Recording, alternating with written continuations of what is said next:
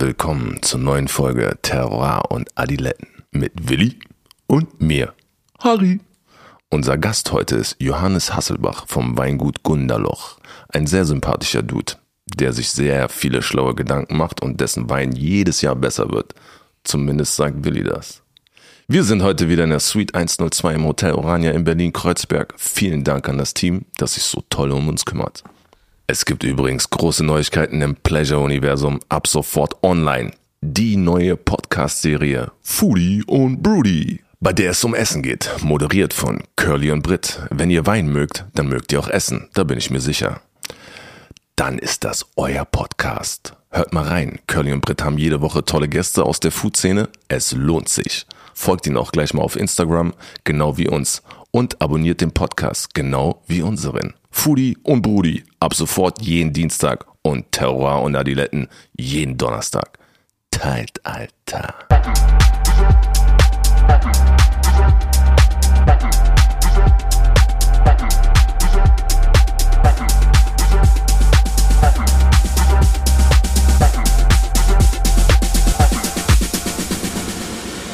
Auch ein herzliches Grüß Gott von meiner Seite. Schön, dich mal wiederzusehen, lieber Harry. Wie schauen wir aus? Alles okay? Grüß Gott miteinander. ja, mir geht's gut. Wie geht's dir? Ausgezeichnet. Bin gerade ein bisschen voll gegessen vom Köfte. Von Echt? unserem zwischen den Folgen Köfte. Ich könnte noch einen Bei essen. Köfte G. Ja, Ja, das ist geil, oder? ja, das ist riesengeil. Ich habe mich immer gefragt, wie die das machen mit dem Brot. Das war auch Holger Schwarz Frage. Hatten Das ist wir echt geil. hatten Wir haben immer Köfte im Brot da. Ja, ja, klar.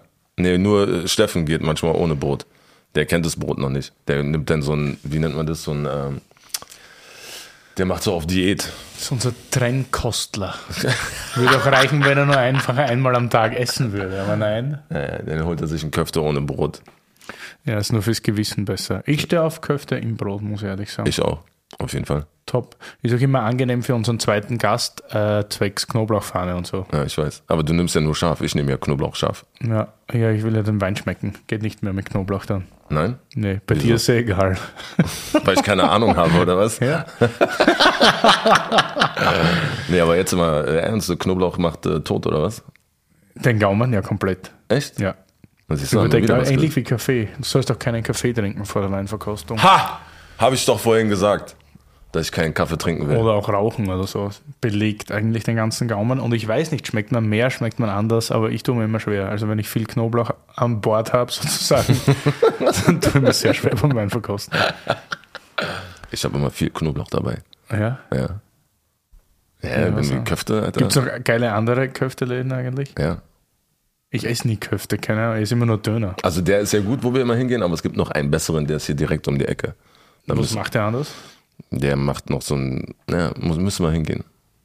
Ja, Ja, aber der hat auch geiles Brot. weil ich, ja. Ja. ich weiß nie, wie das ist bei den ganzen Köftes, ob die da beim Fleisch irgendwie was anders machen oder ob das nur die Würzung ist oder. ja, wird alles sein. Würzung und ja, bestimmter Salat ist ja wie bei Döner auch so. Manche machen ja nur Knoblauch, äh, ich meine nur Tomate, manche machen noch Gurke rein und bei was in Süddeutschland machen die sogar Weißkohl rein. Keine Ahnung, was das da drin zu suchen hat, aber den schmeckt's. Das ist so wie Kartoffeln auf der Pizza, das hasse ich. Aber das ist ein bisschen cool. Ja, ist so deutsch. Kartoffel auf Pizza? Ist Schauen das wir nicht römische Pizza denn?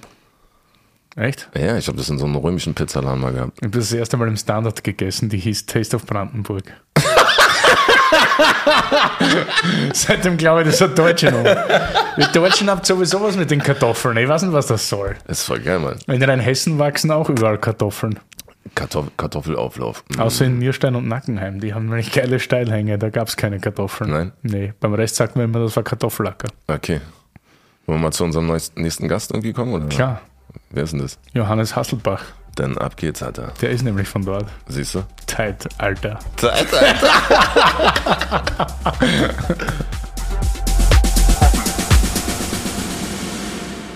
Und cool, dass du da bist.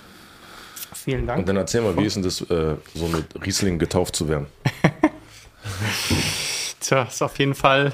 Ähm, Wer wurde, Entschuldigung, ich, ich bekomme Ich- ich jetzt das- gerade nicht. Jetzt sitze ich Ja, auf er der weiß. Bescheid. na, ich selbst wurde nicht mit Riesling getauft. Das hat nur meine Schwester, durfte sich mit Okay. Riesling taufen lassen. Echt, ja? Nee, bei mir waren meine Eltern anscheinend ein bisschen zurückhaltender, aber die Steff hat das abbekommen. Geil. Sie hat es ganz gut überlebt, würde ich behaupten. Aber würdest du auch gerne mit äh, Riesling getauft worden Ja, sein? schon. Ja, schon irgendwie cool. Ne? Ist, die, ist die älter als du, oder? Nee, Steff ist jünger als ich. Ist jünger. Ja, ja. Ah, krass. Dann war es vielleicht bei dir noch so die Vorsicht beim ersten Kind und so. Sehr wahrscheinlich, ja. Kenne ich auch. Also wegen Kindern und so. Da Erste wird man kind, in Riesling getaucht, oder was? nee, beim ersten Kind ist man vorsichtiger. Achso. Und dann ist natürlich dann, wenn er Erstgeborener ist, dass man bei, bei dem Zweitgeborenen, da probiert man das dann, wie könnte es werden, wenn man dann mit Riesling getauft wird? Aber wie Das wird man safe sozusagen, meinst du dann, ne? Ja, nicht, oder was? Ich weiß nicht. Stell dir vor, du liebst so wie ich Blaufränkisch und du wirst mit Riesling getauft, aber wahrscheinlich ein Trauma mein Leben lang. Ja, du, so. aber nicht er. Nein. Ja, das stimmt. So Weil er macht nicht. ja Riesling dann auch und dann ist das ja was anderes, wenn man damit aufwächst und halt sein Leben damit verbringt, auch als Kind und sowas. Ja. Oder? Wenn du wirst dann natürlich mit Blaufränkisch äh, getauft. Bist du mit Blaufränkisch getauft worden? Natürlich nicht. Natürlich nicht. Wahrscheinlich mit einem weißen Spritzer, der auf Versehen über mich Ich drüber bin, mit geleert Schultheiß, wurde. ich bin mit Schultheiß getauft worden.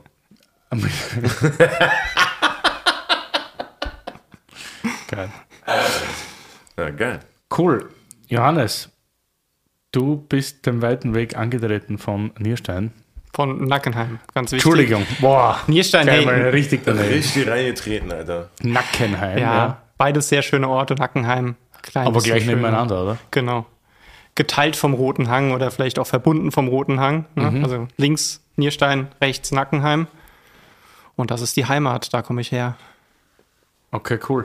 Und das Weingut heißt Gunderloch und du heißt Haselbach. Wieso? Tja, gute Frage. Katholische Gegend, ne? Die, der Name de, des Mannes wird angenommen. Wir sind mittlerweile in der sechsten Generation und wir haben tatsächlich in den sechs Generationen fünfmal den Namen gewechselt. Hat, hat auch Vorteile, ne? weil ich dann manchmal eher so als Angestellter oder irgendwie Kellermeister gedacht werde und Der nicht Herr immer so Gunderloch ist heute nicht da. Ge- Genau, genau. Ich, das äh, ist manchmal gar nicht so verkehrt, wenn man da ein bisschen un unterm Radar unterwegs sein kann. Okay, ausgezeichnet. So, du machst Riesling und bist reingerutscht in, ins Riesling machen. Er macht nur Riesling, oder? Ja, schon. Also äh, insgesamt im äh, Sortenspiegel haben wir dann auch noch ein paar andere Sorten, aber das Herz schlägt ganz klar für den Riesling mit über 85 Prozent in unserer Anbaufläche. Und jetzt ohne da den anderen Wein, die wir machen, irgendwie jetzt abstufen zu wollen. Aber ich glaube, mit Riesling haben wir halt einfach die Chance, das auszudrücken, was wir gut finden, was wir machen wollen, was auch vielleicht unsere Region besonders gut kann. Ne? Deswegen, wir machen auch Grauburgunder, Weißburgunder, Sauvignon Blanc habe ich heute sogar dabei, mal zu überraschen, den Steirer, was wir da so machen. Und ja, aber das Herz schlägt für den Riesling. Und Ist ja geil, dass ich 2013 unterwegs war durchs deutsche Weinbaugebiet. Habe ich mal erzählt. Also da ist ja so mein, da fing mein Herz an, für Riesling zu schlagen tatsächlich. Und ich fuhr da so in Richtung Nackenheim und Nierstein. Bist aber Das nicht ist ja super, abgebogen. Wenn man, da so, wenn man da so reinfährt, hat man links den Rhein, rechts den Roten Hang. Und ich habe da, das ist die B9, glaube ich, oder? Ja, heißt die genau. Straße. Ich habe da vollkommenes Verkehrschaos ausgelöst. Weil du nur stehen geblieben bist. Ich bin die einfach stehen geblieben. Er war an Blechanlage stehen geblieben und ich dachte, die überholen mich, aber da hat keiner überholt. Da war dann irgendwie ein LKW oder was und ich war da sogar im Radio. War ja, das lustig. wollte ich gerade sagen. Also ich habe ja auch viel Aber über das den, ist beeindruckend, wenn man da reinfährt und rechts wirklich so diese steilen, also den roten Hang, also ist mega steil, nicht terrassiert, also komplett unterrassiert. Ja, war, war ganz früher mal terrassiert. Du siehst auch noch hier und da quasi einzelne Terrassen. Aber prinzipiell, klar, ich meine, du hast Rheinhessen relativ groß ne? und, und auch relativ flach, größtenteils. Und dann gibt's halt wirklich so diese kleine Ecke da vom Roten Hang, insgesamt noch nicht mal 80 Hektar, wo dann wirklich auf einmal quasi aus dem Rhein raus dieser rote Fels dann rauskommt. Harry Wein, das Wörterbuch. Rheinhessen. Das Weinbaugebiet Rheinhessen ist mit ca. 26.000 Hektar das größte Weinbaugebiet Deutschlands. Es liegt südlich der Stadt Mainz auf der linken Seite des Rheins und ist verrückterweise nicht in Hessen, sondern in Rheinland-Pfalz. Toll. Geht es vielleicht noch komplizierter? In Rheinhessen werden Weiß- und Rotweine gemacht. Dominierende Rebsorte ist der Riesling. Interessant ist die Region, weil sich hier in den letzten 20 Jahren wahnsinnig viel getan hat. Dabei gibt es neben den steilen Weinbergen am Rhein rund um Nierstein, die wahrscheinlich seit der Römerzeit genutzt wurden, auch viele ehemalige Rüben- und Kartoffeläcker, auf denen nun Wein angebaut wird. Der Aufstieg Rheinhessens geht einher mit dem Siegeszug des trockenen Rieslings, von dem man hier einige der teuersten Exemplare der Welt findet. Mocht ihr euch sehr lustig über die anderen Rheinhessen Nein. eigentlich? Also es gibt ja so in Geisenheim, das hat mir jetzt vor kurzem meine Freundin erzählt, das ist so der Running Gag. Äh, wie, wie jetzt gesagt, die Sierra Nevada oder so. so. Weil ist ja eigentlich, äh, Rheinhessen war ja Kartoffelack, oder man sagt Ja, immer böse. nein. also, Nein. nein, nein, aber ihr seid ja schon irgendwie lagenmäßig sehr mit viel, wie soll ich sagen, ja, also sehr gut bestückt, nicht? Ja, Steillagen, Boden, Bodenstruktur Genau. ist bei euch andere. Ihr Ja. habt eben diesen Schiefer vor ja allem. da definitiv. Äh, roter, roter Tonschiefer ist das. Mhm. Genau, nicht, nicht das gleiche, wie es jetzt an der- Mosel gibt. In der Mosel findest du auch roten Schiefer. Bei uns ist es so ein eher sandiges Gestein, also quasi gepresster Wüstensand. Du, ähnlich wie jetzt zum Beispiel im Kastanienbusch ähm, oder auch im Bingerochusberg, aber schon auch eigentlich komplett einzigartig da ähm, in der Strecke zwischen Nackenheim und Nierstein. Ja, du hast es angesprochen. Also wir machen uns nicht lustig über unsere Kollegen. Wir sind echt, eigentlich haben wir in Rheinhessen eine sehr, Sehr, sehr, gut- diplomatisch. Nein, Als junger Häuptling des VDB Rheinhessen natürlich sehr diplomatisch argumentieren. Sehr Na, nee, also wir, es gibt zwar immer so dieses Gefeixe, ne? ich glaube, das gibt's überall, dass man Ja, sich so ein bisschen klar. mit den anderen lustig macht, aber im Endeffekt, glaube ich, ist es auch gerade diese Vi- Vielschichtigkeit und Unterschiedlichkeit, die Rheinhessen so, so spannend macht, dass du einfach ähm, die verschiedenen Regionen hast. Roten Hang, Wonnegau, äh, Rheinhessische Schweiz, gibt's wirklich richtig coole Regionen und jeder hat halt auch wieder eine andere Stilistik. Jede Region ist auch so ein kleines bisschen anders vielleicht, das ist ja auch okay. Und ähm, von daher probieren wir einfach das zu machen, was wir, glaube ich, ganz gut können, nämlich die verschiedenen, verschiedenen Boden, die verschiedenen Regionen einfach auch zu zeigen. Und genau, und ich, ich merke, es wird Zeit für den ersten Wein. Ja, wenn ich das so du hast sehe. das groß nach dem Köfte mit Knoblauch. immer. Hast du eine Reihenfolge, wie du den äh, präsentieren willst? Deine, äh, du hast drei, Ja. mitgebracht, Weine. Genau. Äh, soll, willst du entscheiden, mit welchem wir anfangen? Ah, Oder ich würde mit dem kühlsten anfangen, dadurch, dass ich ein bisschen spät gekommen bin, dank der. Das ne, war darf der, man das ich, der am sagen? längsten. Also, Geiler Okay. Zehner Rotenberg ist auch dabei. Uh. ja, das war der, der am kühlsten, glaube ich. Wir fangen einfach mit dem jungen Rotenberg an, würde Fangen wir sagen. genau, fangen wir an. Der kann auch Wärme vertragen. Der Sauvignon Blanc, der braucht ein bisschen Kühle. Also von daher, also Temperaturkühle. Zack. Am besten so kalt, dass man nichts mehr schmeckt. Ich bin ein ganz, ganz großer Sauvignon Blanc-Fan. Echt? Nee, es kommt immer drauf an, so. Also eigentlich, ja. Ich, ich, Bin sehr gespannt auf ja, deinen. ich, ich bin gespannt, wie er euch gefällt. Also ich habe ja noch nicht so viel Plan.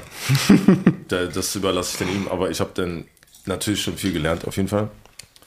Äh, hab's aber auch noch nicht so richtig raus, wie was mir jetzt äh, denn wie schmeckt oder so. Wir haben jetzt, was, Kabi haben wir gesagt, ist so mein Favorite-Ding, aber Riesling kommt auf jeden Fall auch sehr, Sehr gut. bei mir an. Auf jeden Fall haben wir den auch rausgeschnallt. So, und bestell auch in der letzten Zeit öfters den Riesling, wenn ich irgendwo bin. So, und guck, was das kann. Und dann machen wir jetzt mal den direkt einen nächsten Schritt. Und zwar gereifter Riesling. Ich weiß nicht, ob ihr das schon mal hattet. So richtig 2017 ist jetzt in einem coolen Zustand. Ich habe in letzter Zeit ein paar Mal probiert. Ist immer bei uns am Rotenberg oder am Roten Hang so, dass die Weine so in, direkt nach der Füllung anfangen, so super primärfruchtig sind, ne, wo du so richtig diese Fruchtaromen rausschmeckst und riechst. Dann wird es ein kleines bisschen ruhiger für ein, zwei Jahre und dann kommen die halt wirklich mit so einer richtig coolen, ähm, reifen Aromatik daher und die sich kontinuierlich weiterentwickelt. Und 2017 ist jetzt, finde ich, in einem richtig coolen Fenster, wo du zum einen schon so diese, er hat sich gefunden, er hat sich integriert, er ist nicht mehr so ganz jung und verrückt und er zeigt halt eine schöne Balance zwischen der Herkunft, zwischen dem Boden, aber auch mit dieser Zugänglichkeit, die einfach ein gereifter Riesling Ist aber sein immer kann. noch, finde ich so, also jetzt von, der, von dem ersten, zweiten Mal reinriechen, immer noch in der, in der Fruchtphase. Ne? Also es ist noch nicht Ja. dort, wo jetzt so Genau, es, wird so ein bisschen exotischer, also äh, exotischer. Am Anfang sind die häufig sehr kräutrig, so wie wenn du jetzt so in der Küche arbeitest, schon als frische Küchenkräuter auf, so ein bisschen ähm, ätherische Öle sind da ganz, ganz präsent, Würzigkeit. Und dann umso länger die Weine reifen, umso intensiver wird dann einfach das Geschmackserlebnis. Und er ist jetzt auf jeden Fall noch eher auf der fruchtigen Seite. Und aber ich finde schon diese, diese typische Rotenberg-Würze, dieses etwas tiefere, dunklere von der, von dem, wie man es so empfindet, auch, finde ich, zeigt sich da jetzt schon wunderbar. Also gar nicht so sehr über Früchte und sowas, sondern wirklich auch so was, was gibt der Wein einem, was, was Tiefe Rotenberg-Würze. Lass uns mal kurz generell über deine Lagen oder über deine Fläche reden. Wie viel Hektar habt ihr? Mein Gott, Gunderloch. Also wir bewirtschaften mittlerweile knapp 26 Hektar. Davon ist gut die Hälfte auf richtigen Steillagen. Das heißt, den Arbeitsaufwand in den Steillagen kann man mal vier nehmen. Also es ist dann tatsächlich von der Arbeit her viel mehr als diese 26 Hektar. Und ähm, das ist aber auch so die Größe, die ich finde, die, die, zu uns passt, wo ich selbst als äh, Quereinsteiger, Winzer sozusagen, aber trotzdem jetzt mit, einem, mit einer engen Verbindung zur Produktion arbeiten kann. Das heißt, ich bin draußen im Weinberg dabei, im Keller. Ähm, natürlich auch jetzt hier bei so Sachen wie in Berlin, was ich auch sehr gerne mache. Aber es ist einfach eine schöne Balance und ich muss nicht irgendeinen Bereich so komplett abgeben, was passieren würde, wenn wir jetzt noch irgendwie wachsen. Auf der anderen Seite ist es eine schöne Größe. Ich kann mir quasi auch Personal leisten. Ne? Wir haben gute Leute zu Hause, ein richtig cooles Team, das mir, mit dem ich gern zusammenarbeite. Auch eine gewisse maschinelle Grundausstattung dadurch möglich. Und das ist halt einfach so eine, ja, fühlt sich gut an die Größe. Muss nicht größer werden. Die Toplagen sind? Rotenberg, Number one? In, also für mich, da, da schlägt's Herz, ne? im Rotenberg, okay. da ist unser Weingut gegründet worden. Auch die einzige Nackenheimer Lage, die wir bewirtschaften. Und dann kommen natürlich auch noch weitere Lagen dazu, die vielleicht im Allgemeinen bekannter sind, wie zum Beispiel Pettental und Hipping. Ne? Teilen wir uns mhm. mit vielen tollen Kollegen. Und da entsteht richtig cooler Wein. Und ja, das ist so das, der Fokus, diese drei Lagen. Wobei wir im Rotenberg haben jetzt mittlerweile 130 Jahre Erfahrung. Pettental und Hipping sind immer noch ein bisschen neu für uns, da sind wir erst seit so knapp 40, 50 Jahren am Arbeiten. Okay, das Herz ist im Rotenberg. Du hast gerade das Wort, was ich sehr spannend finde, die Geschichte dahinter kennen, Quereinsteiger. Ja, ich wollte genau das sagen. Ich wollte genau das ja, Frage. Ja, das liest du kommst aus einer Winterfamilie und bist Quereinsteiger. Bezeichnet genau. sich Quereinsteiger. Was ist da los? Ja, also ich habe. Was ist da nur schiefgelaufen? Was ja, passiert? Der, ja, keine Ahnung. Auf einmal war die Schwester weg, sozusagen. Na, um die, um die Geschichte vielleicht kurz von vorne ja, zu erzählen. Ja. Ich habe ähm, bin zu Hause in Weingut aufgewachsen, habe natürlich auch immer mitgearbeitet, mhm. habe meine Eltern beobachtet, habe mitbekommen, was die da machen, wie hart die arbeiten.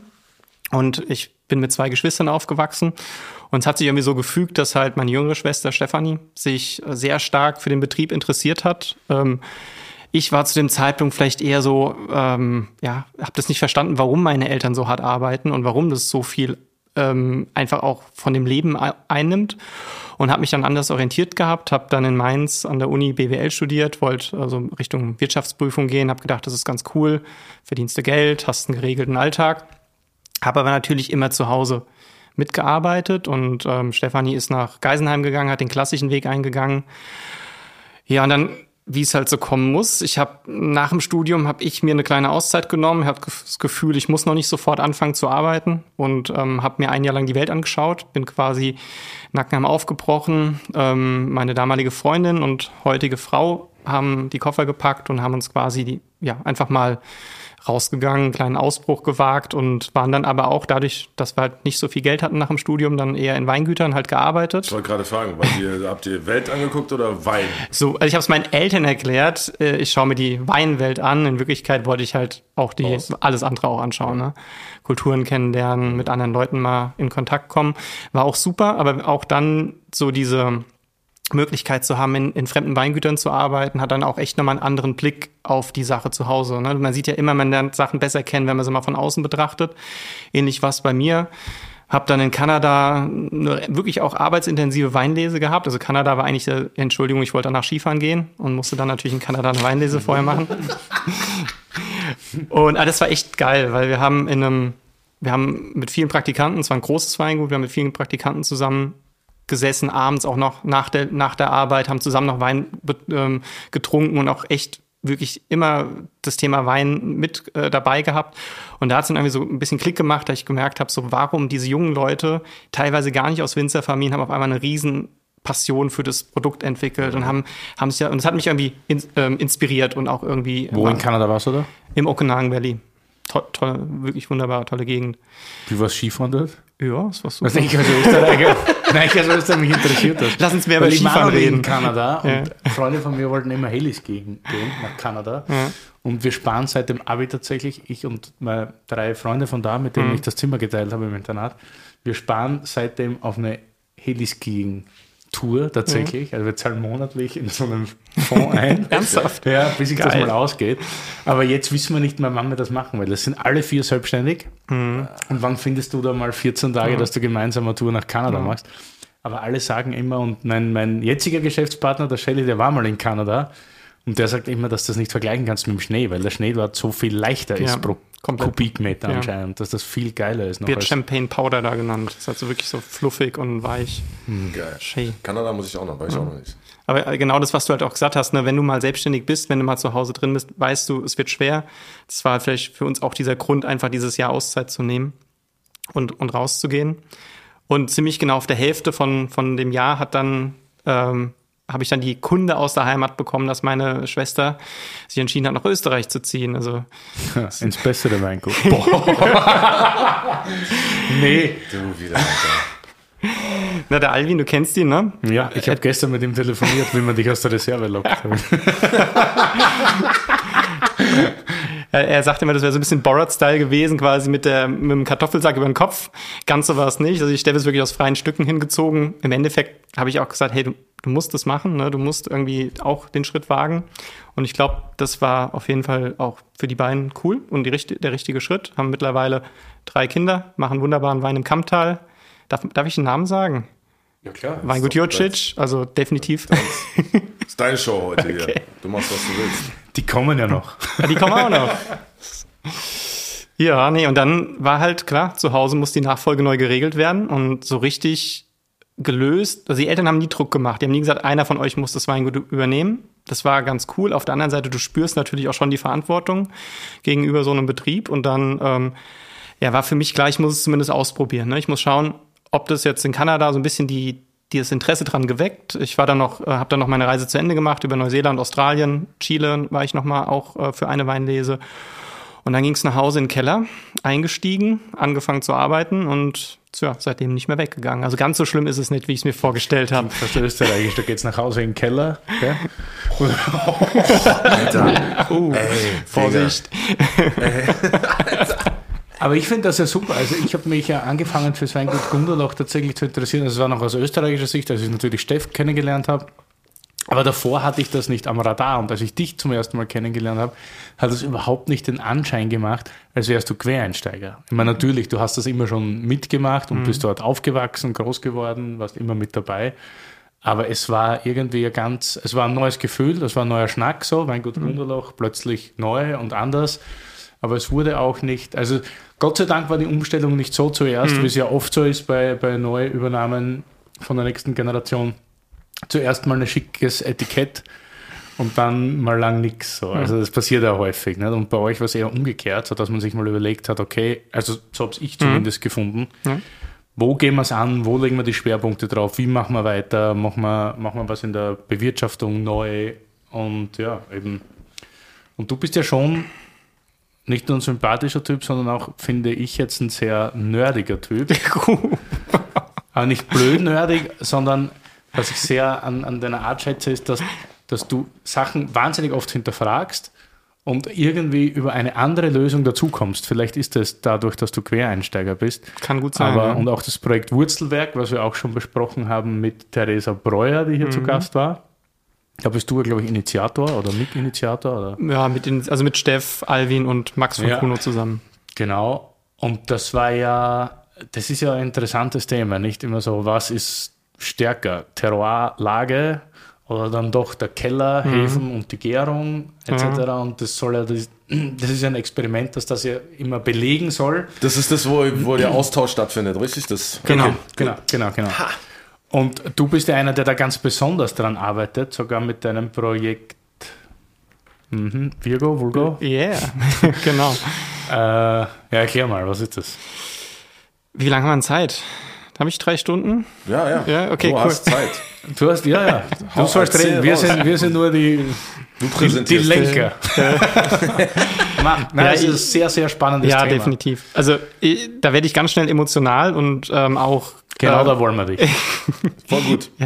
nee, weil das ist wirklich für mich der Einstieg gewesen, ne? gerade wenn man eben nicht in Geisenheim war, nicht dieses technische Wissen hat, was mitunter echt auch hilfreich ist. Ne? Viele verteufeln ja Geisenheim, sagen, da kriegt man quasi nur so Art Kochrezeptmäßig Weinbau und Weinmachen beigebracht. Das ist, glaube ich, heutzutage gar nicht mehr so.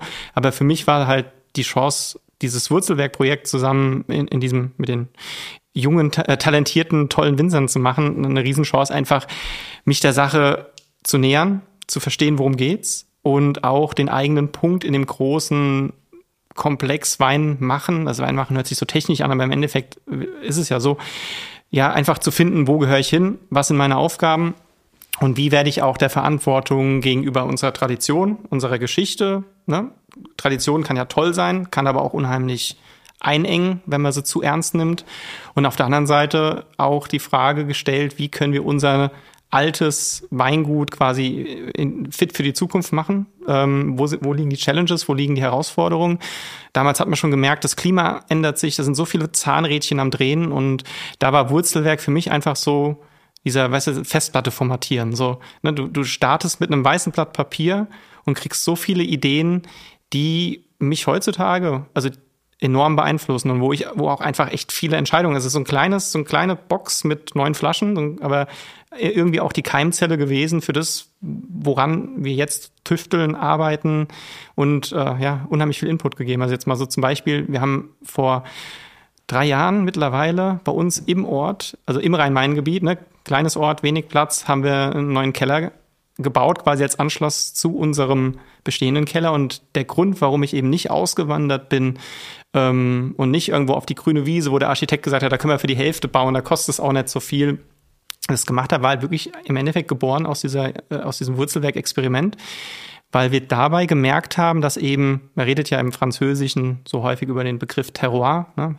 wir, ich rede lieber über Herkunft und sage, das ist quasi Heimat, Herkunft meiner Trauben. Und da gehört der Weinberg dazu, ganz klar, der spielt dort auch sehr wahrscheinlich die Hauptrolle, aber genauso gehört auch die Gebäude, die Keller, die Historie dazu. Wir haben, ich habe zwei kleine Kinder zu Hause und ich, ich sehe es ähnlich. Es ist im Endeffekt äh, eine Kombination aus Genetik und Kinderstube, sage ich mal. Ne? Kinderstube ist ein wunderbarer Begriff, der das schön beschreibt. Das ist das, was, was der junge Mensch erfährt, was ihn bildet, was ihn, was ihn prägt. Und beim Wein ist es für mich eigentlich genauso, dass wir halt auf der einen Seite die Genetik haben, die aus dem Weinberg kommt, und auf der anderen Seite aber auch dort, wo der Wein aufwächst, wo er sich entwickelt, auch für mich ein ganz, ganz wichtiger Bestandteil des Ganzen geworden ist. Ausgelöst durch Wurzelwerk. Äh, ich weiß ja, wie viele mit der Theresa schon darüber gesprochen habt, aber diese Überraschungs, dieser Überraschungsmoment, dass auf einmal in dem Wein, also meine Trauben, die nach Österreich gewandert sind und dort von meiner Schwester vinifiziert wurden, eine Österreich-Prägung bekommen haben. Fand ich so spannend. Noch krasser war es auch dann einfach äh, auf die andere Rheinseite zum Rheingau die Trauben zu transportieren. Und auf einmal hat sich die Säurestruktur, also die schmeckbare Säurestruktur im Wein so verändert, dass sie auf einmal nach Rheingau geschmeckt haben, obwohl es 100% die gleichen Trauben waren. Und das war einfach ein Moment, wo es so Klick macht im, im, im Kopf und du, ich sag nicht, dass ich irgendwas verstanden habe, das ist eher so, war so ein bisschen Brainfuck, ne? da war auf einmal alles durcheinander im Kopf und dann aber auf einmal merkst du halt, okay, das ist das, wo ich weiter hinarbeiten will. Das ist das, was ich, was mich fasziniert, ist dieses Zusammenspiel, das, wo nicht unbedingt alles erklärbar und nicht unbedingt alles messbar ist. Aber fängt man dann nicht an, zum Beispiel war das bei mir die Initialzündung, die erste Verkostung des Wurzelwerks, die damals noch in der Cordoba stattgefunden mhm. hat, wirklich alles, was man bis jetzt gehört und gelernt hat, zu hinterfragen. Nämlich mhm. alle erklären da immer, ja, und die Lage und das ja, ist so wichtig und Premier Cru und Grand Cru. Und auf einmal denkst du, okay, die Trauben werden in einem anderen Keller ausgebaut und schmecken gar nicht mehr nach Kalk, sondern nach Schieferboden. Ja. Obwohl also, auf Kalkboden. So, also es sind halt einfach, ich meine, es gibt nach wie vor diese, diese, äh, diese Determinanten, diese, diese Fixums, diese festen Ebenen, wie jetzt zum Beispiel die Würzigkeit vom Rotenberg, die, die finde ich in allen Kellern wieder, aber zwischen diesen Ebenen passiert halt so viel. Und wenn man da so ein bisschen anfängt drüber nachzudenken, natürlich, ne, vor 150, 60 Jahren wurde unser Keller unter die Erde gebaut, hat seitdem 160 Jahrgänge Wein hervorgebracht. Natürlich bleibt davon was hängen. Ne? Natürlich entwickelt sich da ein eigener Charakter und das ist ja auch nicht, nicht falsch. Also äh, am Anfang, glaube ich, nicht alle fanden das so richtig cool, dass wir diesen Terroir-Begriff so für uns hinterfragt haben, aber es war ja auch nie, wir haben ja was ganz anderes gedacht, dass wir tun. Wir haben ja eigentlich gedacht, wir kommen zum Ergebnis, dass unsere Lagen alles über, über ähm, also stärker sind als alles ja, andere. Ne? Alles dominieren. Alles dominieren, alles genau. Aber am Ende ist es genau andersrum, dass wir eigentlich unheimlich sensibel in unseren Entscheidungen sein müssen, um eben die, La die nicht die Lagen zu dominieren mit unseren Entscheidungen. Und das, glaube ich, war schon echt äh, ja, der Moment quasi, wo ich gesagt habe, okay, das ist der Weg, das ist die Richtung. Werden wir sehr wahrscheinlich nie fertig werden mit dem Weg, aber ne, da steckt unheimlich viel drin und das will ich weiter untersuchen. Das macht ihr auch die ganze Zeit weiter.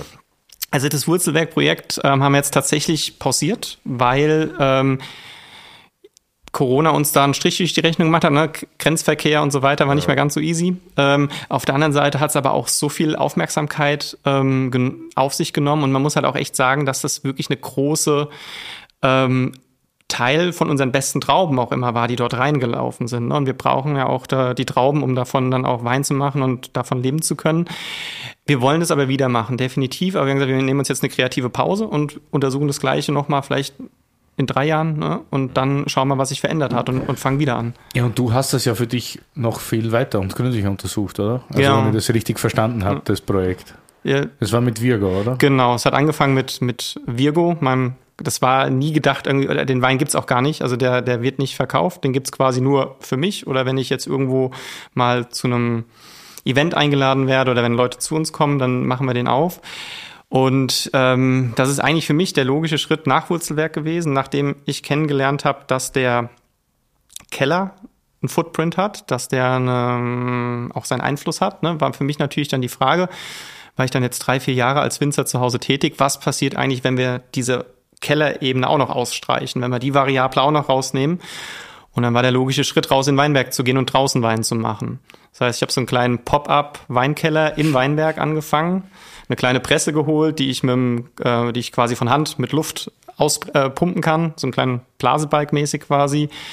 Kleines ähm, Fass in die Erde eingegraben draußen im Weinberg und dann wirklich so komplett ohne irgendwelche Einflussnahme Wein im Weinberg entstehen lassen. Also du hast quasi das nachgespielt, was einem die großen Winzer immer erklären, mit Weinbergs eigenen Hefen den Wein vergären sozusagen. Genau. Ja. ja ähm, aber das ist ja meistens nicht so, weil der Keller ja schon voller Hefe ja, ich glaube, so richtig erklären kann man das noch nicht, okay. wie jetzt genau Spontangärung funktioniert. Also ja. bestimmt gab es da Untersuchungen und so weiter, aber wir arbeiten ja nicht in einem sterilen Labor, sondern wir arbeiten in einem Keller. Da gehen Leute rein und raus, die haben Gummistiefel an, da ist Erde. Also wie genau Spontanvergärung funktioniert, ich gibt's die einen sagen so, die anderen sagen so. Ich glaube aber wirklich, dass am Ende es ganz, ganz wichtig ist, dass einfach ein freier, ungesteuerter Prozess passieren kann. Und ob der jetzt quasi durch Hefen passiert, die sich im Keller etabliert haben, die aber auch ja irgendwie durch vor 100 Jahren durch ein Weinberg reingekommen sind, bevor es Reinzuchthäfen gab,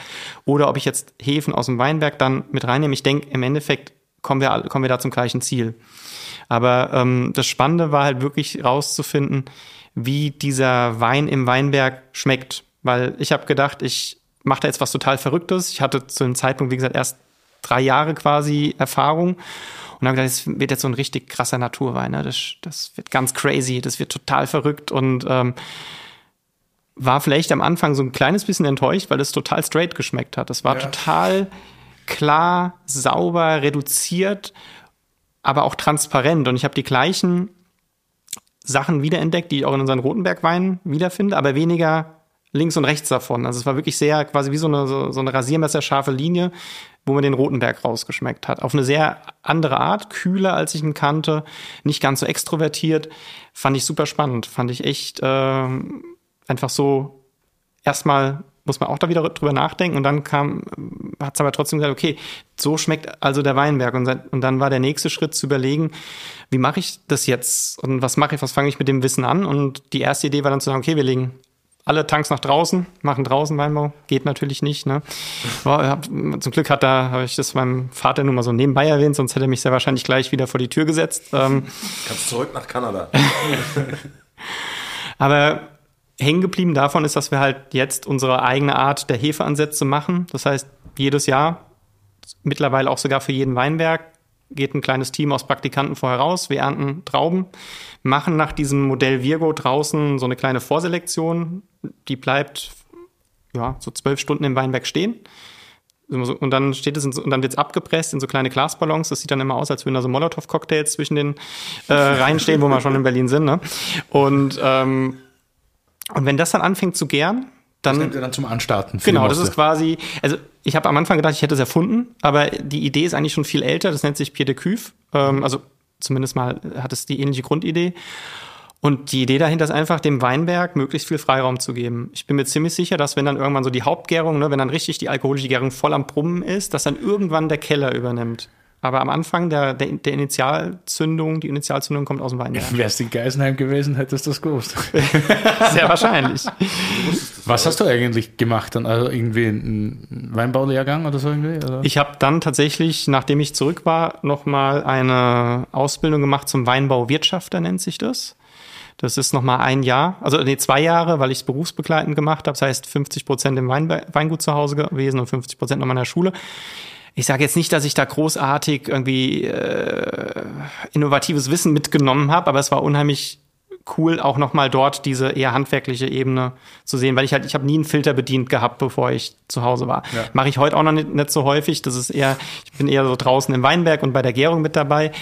Ähm, aber da merkst du halt einfach das Handwerkszeug nochmal kennenlernen und dann im Endeffekt aber die Balance zwischen diesem eher so ähm, sich das entwickeln lassen, die Idee des Weinmachens, und dann trotzdem so das Background, den Background zu haben, der Technik war schon ganz okay. Vielleicht jetzt eine blöde Frage, aber trinkst du gern Wein oder düftelst du lieber? ich trinke saugern Wein. Ja? ja, ja, doch, das definitiv. Favorite auf der Welt irgendwie?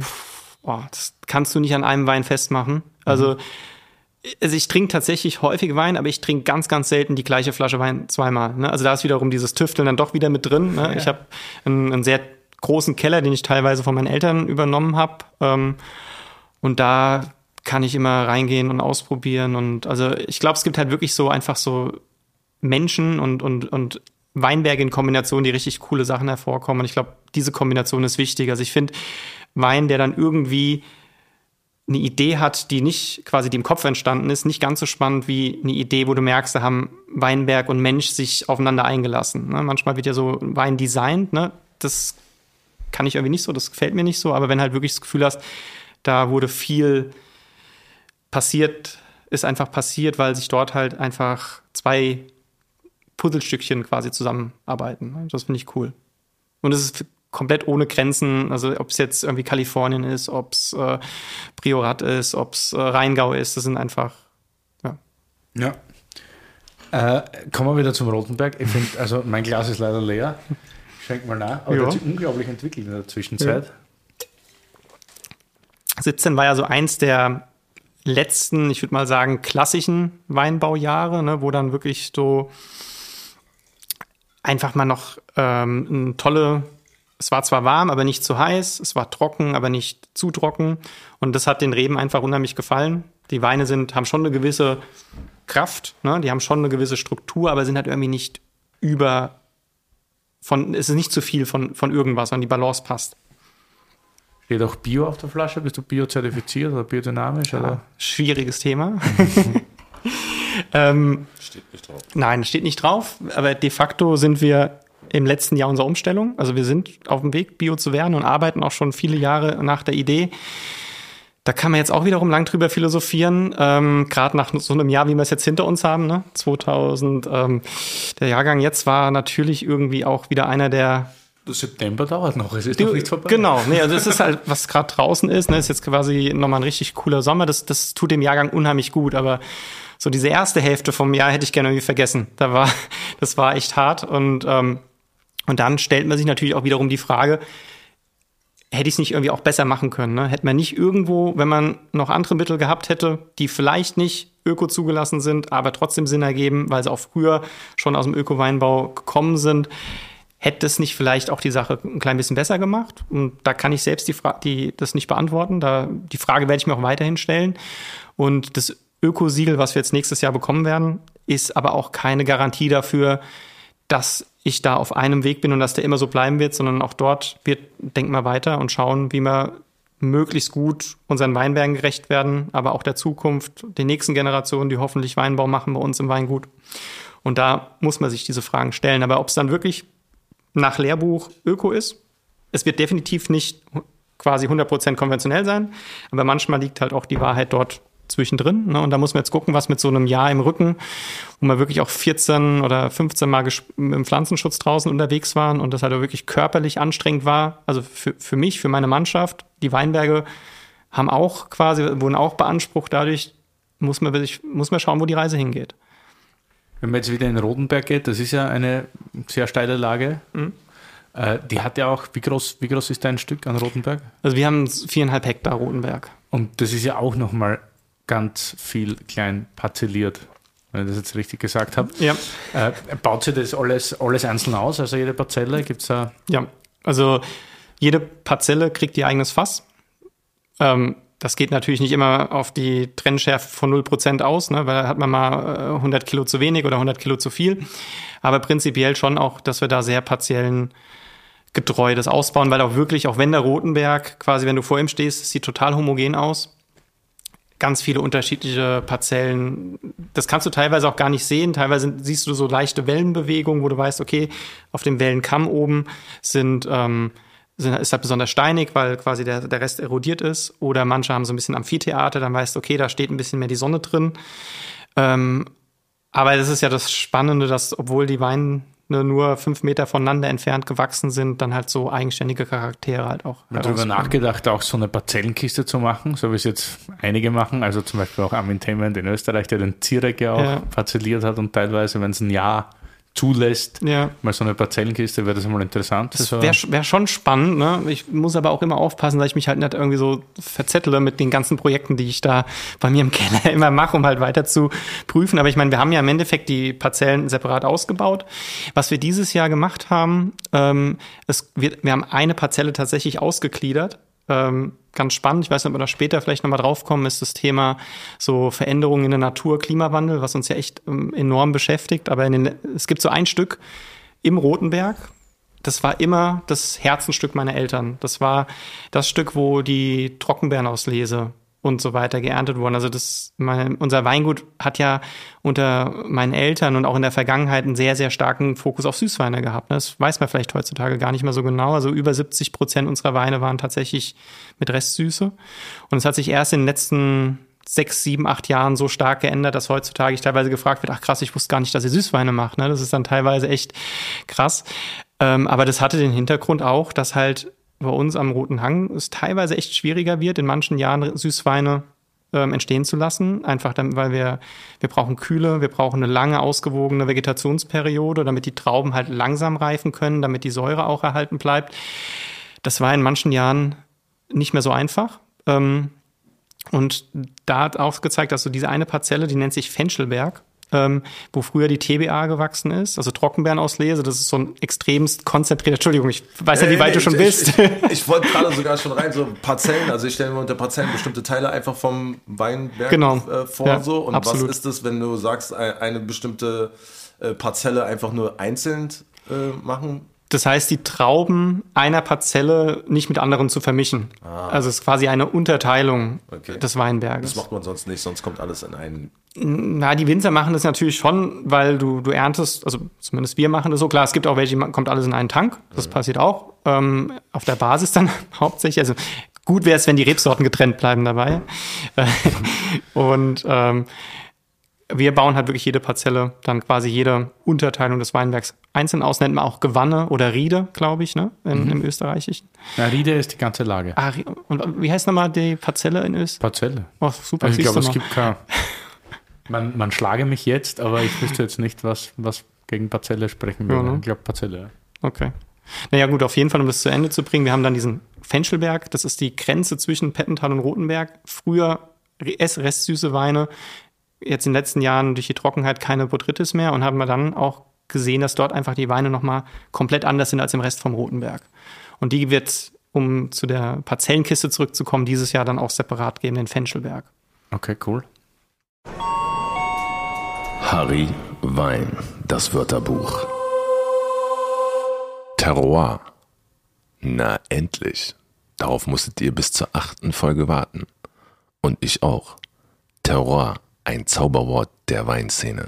Es bedeutet das Zusammenspiel geologischer, meteorologischer und menschlicher Faktoren an einem Ort. Ambitionierte Winzer machen Weine, deren Herkunft man riechen und schmecken soll. Das ist natürlich immer auch ein bisschen Hokuspokus. Fakt ist aber, dass ein großer Reiz des Weins damit zusammenhängt.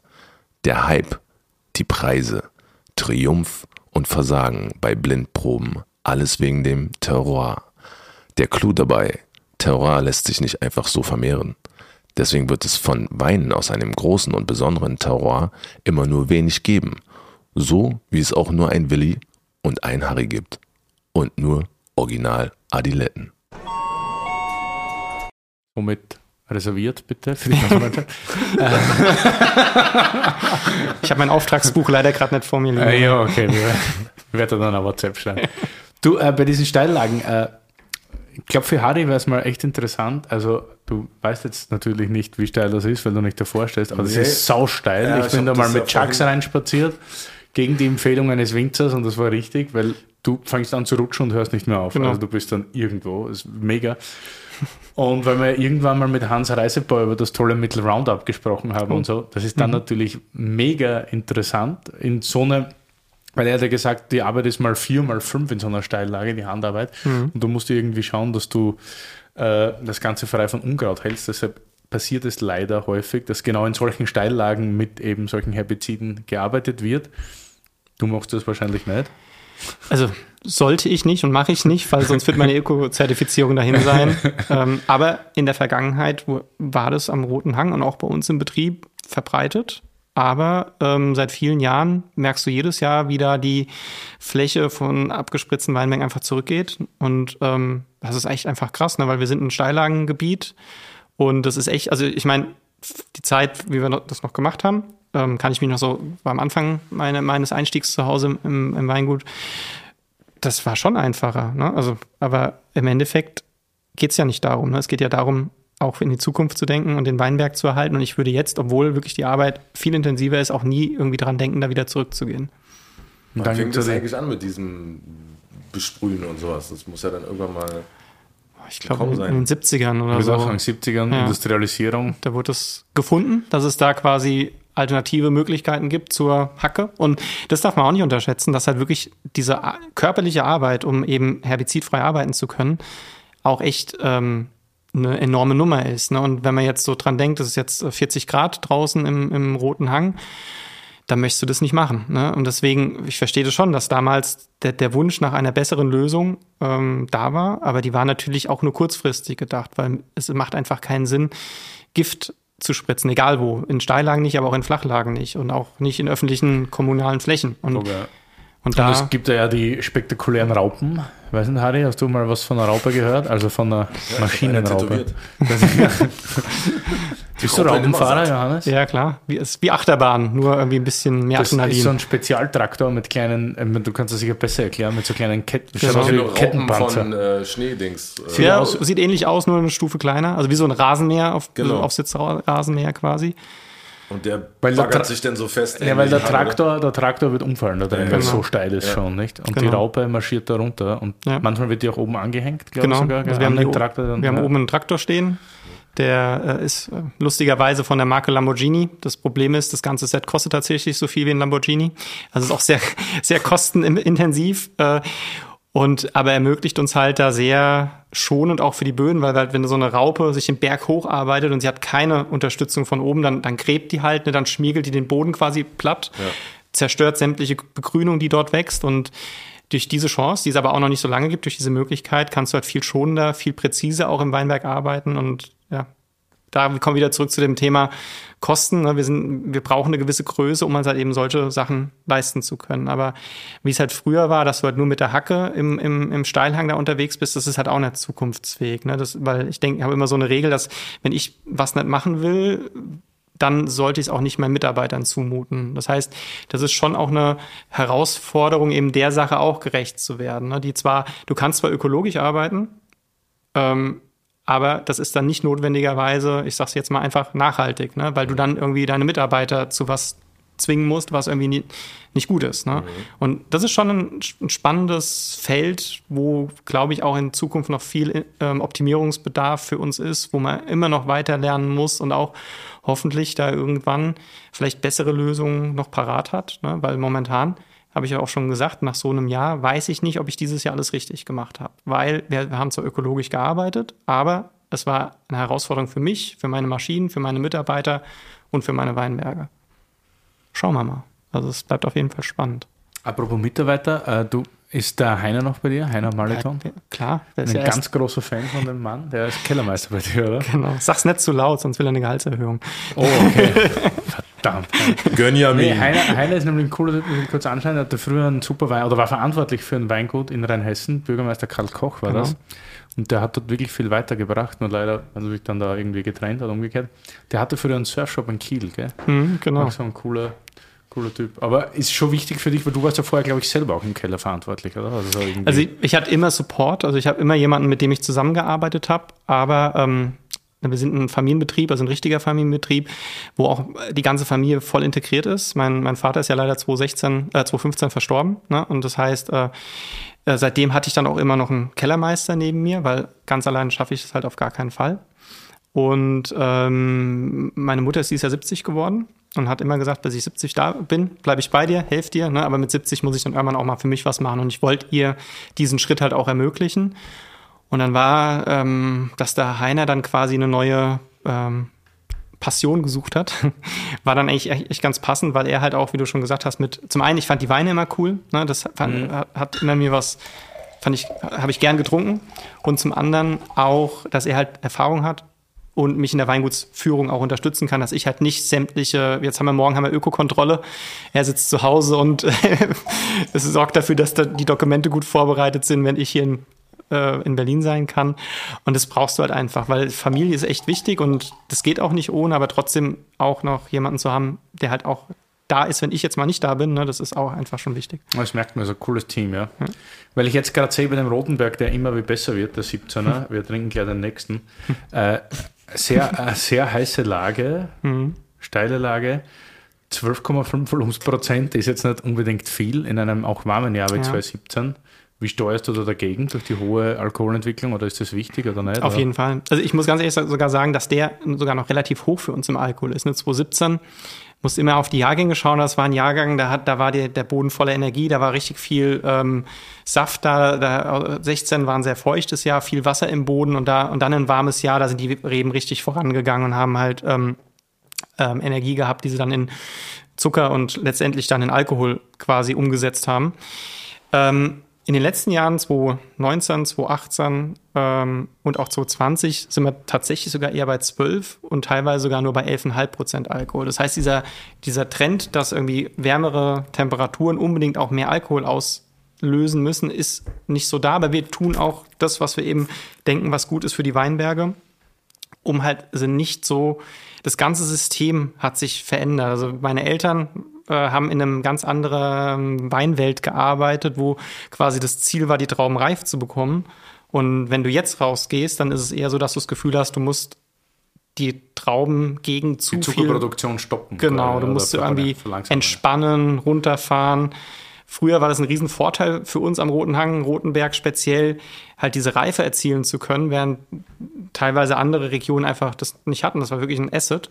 Heutzutage ist es tatsächlich eher so, dass wir alles, was wir machen draußen im Weinberg auch hinterfragen müssen. Stichwort Begrünung in den Rebzahlen, das heißt Pflanzen, die dann auch wiederum eine gewisse Konkurrenzsituation haben, damit halt eben nicht alle Energie in die Rebe geht zum Beispiel.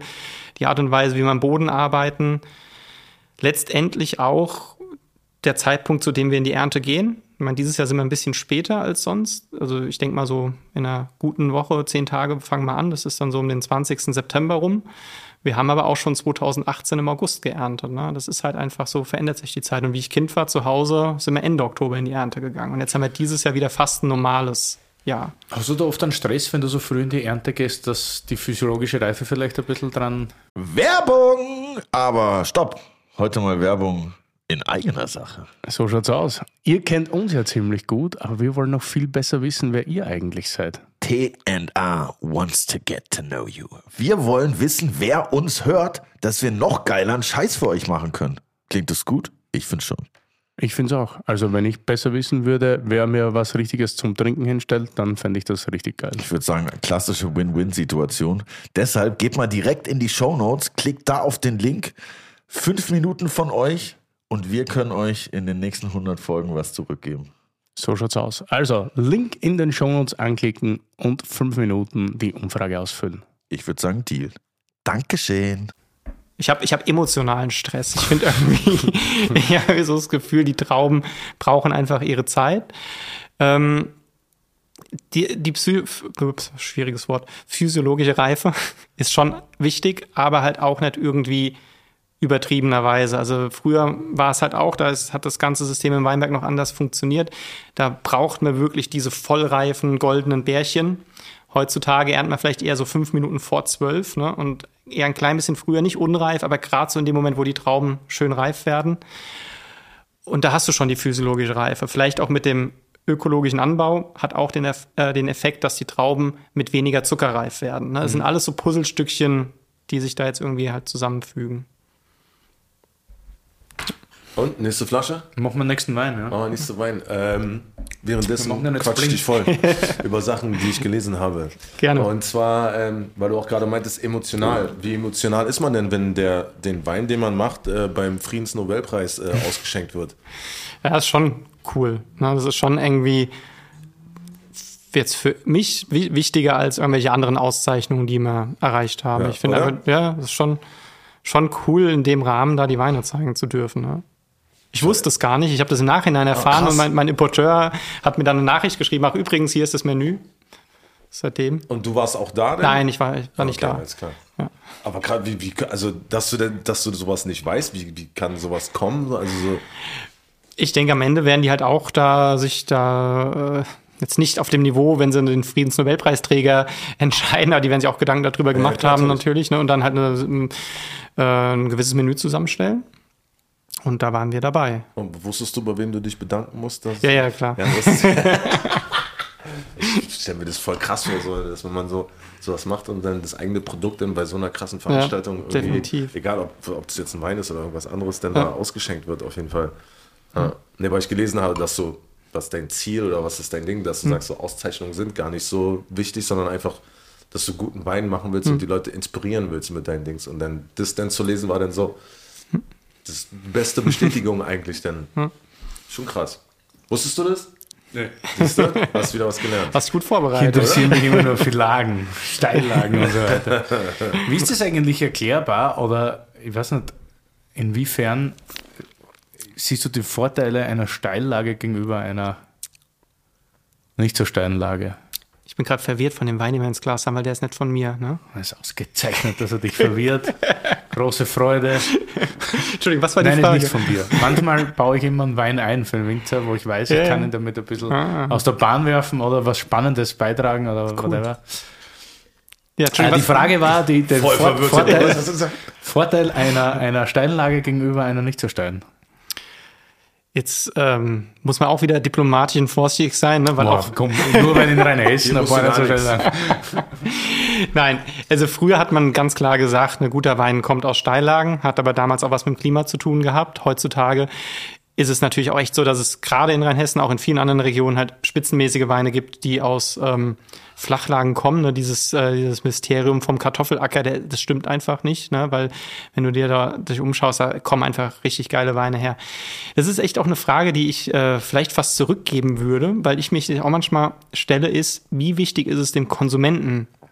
Versteht der, also hat der ein Interesse daran, quasi, dass dieser Wein unter schwierigeren Bedingungen herangewachsen ist. Gibt es dem was? Also für mich, klar, ich mache mach das, weil ich dran glaube, dass dieser Fleck Erde was ganz Besonderes hervorbringt. Und ganz besondere Weine, wie wir es eben geschmeckt haben. Aber ist es, und da stelle ich mir noch die Frage der Konsument, weil ich habe Nachbarn bei mir im Dorf, die arbeiten genauso in den Steillagen wie ich.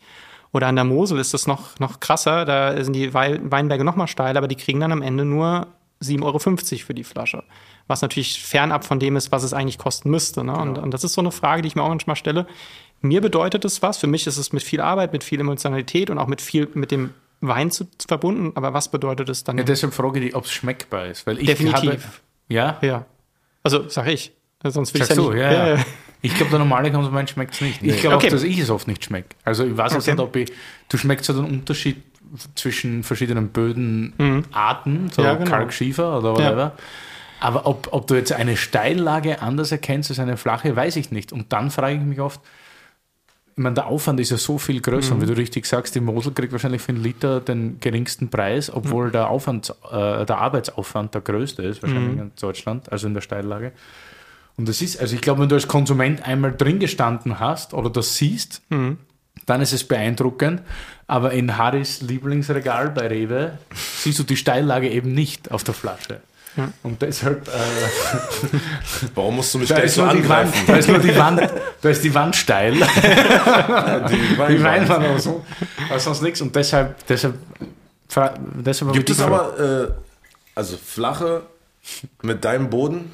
Also nicht, ja, also es, es gibt quasi die verwitterte Version davon in den, in den flachen Lagen, auch am Rotenberg, aber es ist halt eben, und das ist genau der Punkt, wo ich finde, da ist es beweisbar, dass halt eben die steilen Lagen vom Rotenberg komplett anders schmecken als die flachen Lagen. Also klar, wenn du jetzt das Gefühl hättest, du hast hier einen Schieferweinberg, der ist im Flachen gewachsen, ähm, ich kann es mir nicht vorstellen. Ich glaube ich glaub tatsächlich, vielleicht, wie du sagst, der, der Konsument, der vielleicht gerade seine Weinreise beginnt, der dort anfängt, Erfahrung zu sammeln, vielleicht schmeckt der das nicht.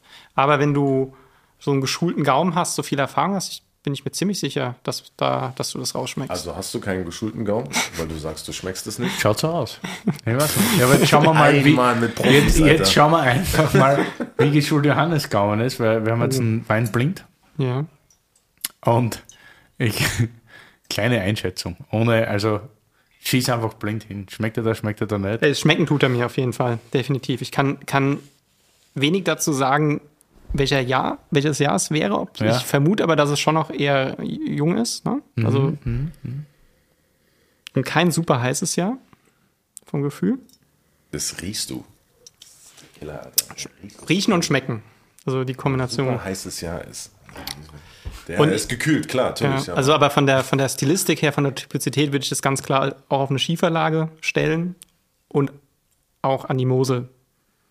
Von der, von, von dieser Reduktion, die es hat, ist so ganz, ganz speziell dieses leicht schwefelige Schwefelverbindung, die du da drin riechst, ähm, was ich super, was mich, was ich richtig cool finde.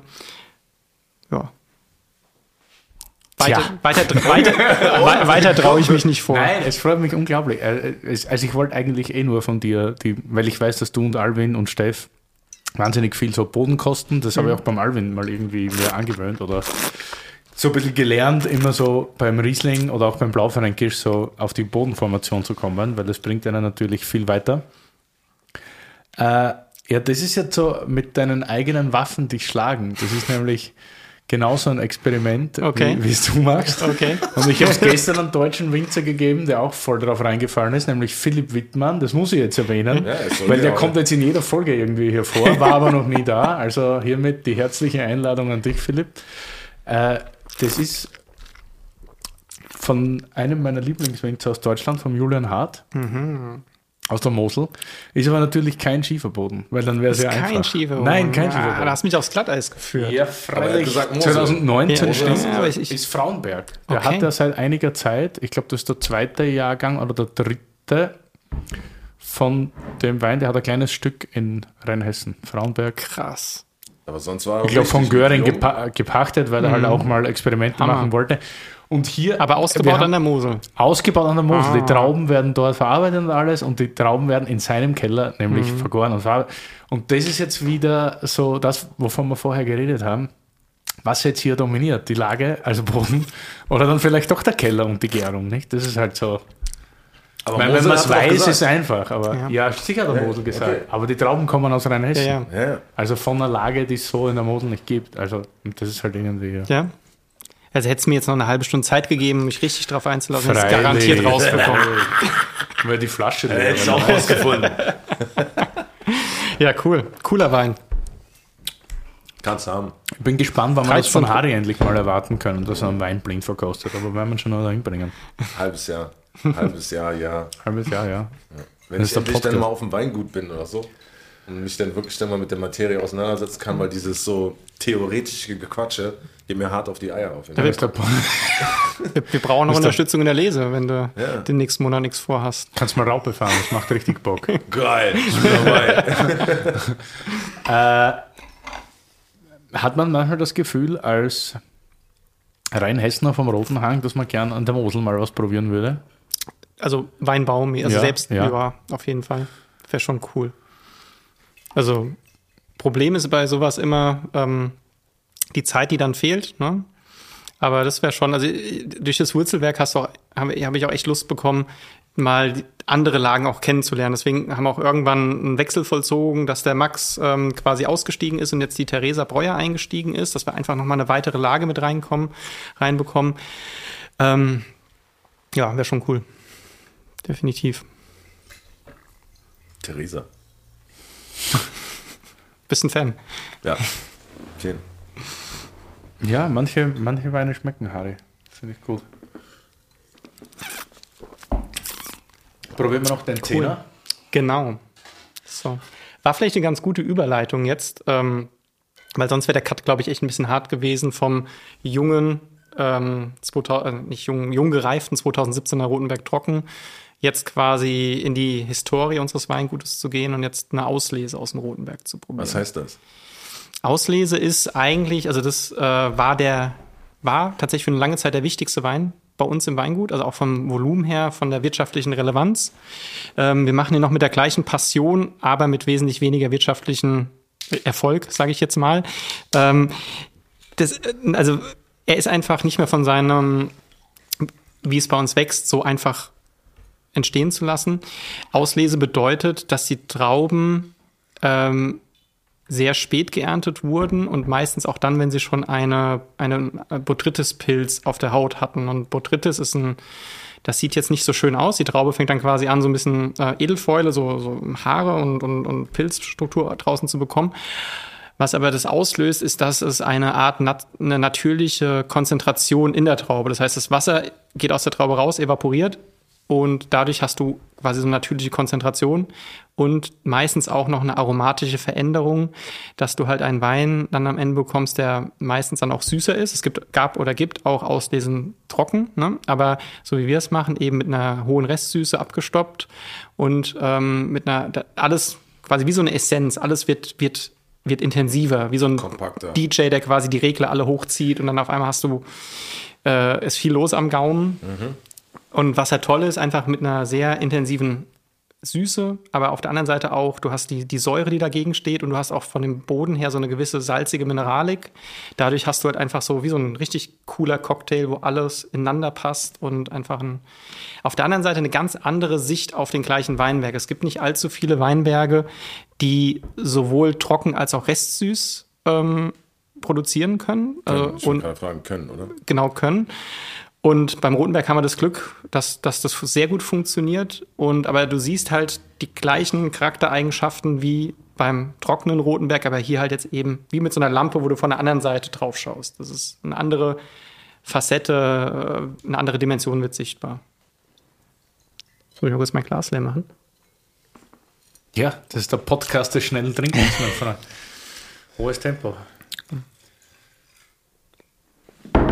Das wird dir jetzt schon schmecken, Harry, weil das ist so wie ein konzentrierter Kabi. Ja. Riecht auf jeden Fall schon. Außerdem war 10 auch ein relativ, Cheers. korrigiere mich, wenn ich das falsch beschreibe, aber doch ein eher kühles Jahr. Ja, es, es gibt den eingeführten Fachbegriff Arschjahr. Ne? Das wurde von Da einem war der Herr Manfred Klimek. Genau. Ähm, es war damals, hat sich wirklich schwierig angefühlt während der Ernte, aber heutzutage sind die Weine, die aus 2010 noch da sind und die gut gemacht wurden, auch wirklich genial. Also, Super, gell? Immer ja. hohe Säuren. Ich war auch immer, mir hat 10 eigentlich geschmeckt. Hat seine Zeit braucht, Genau.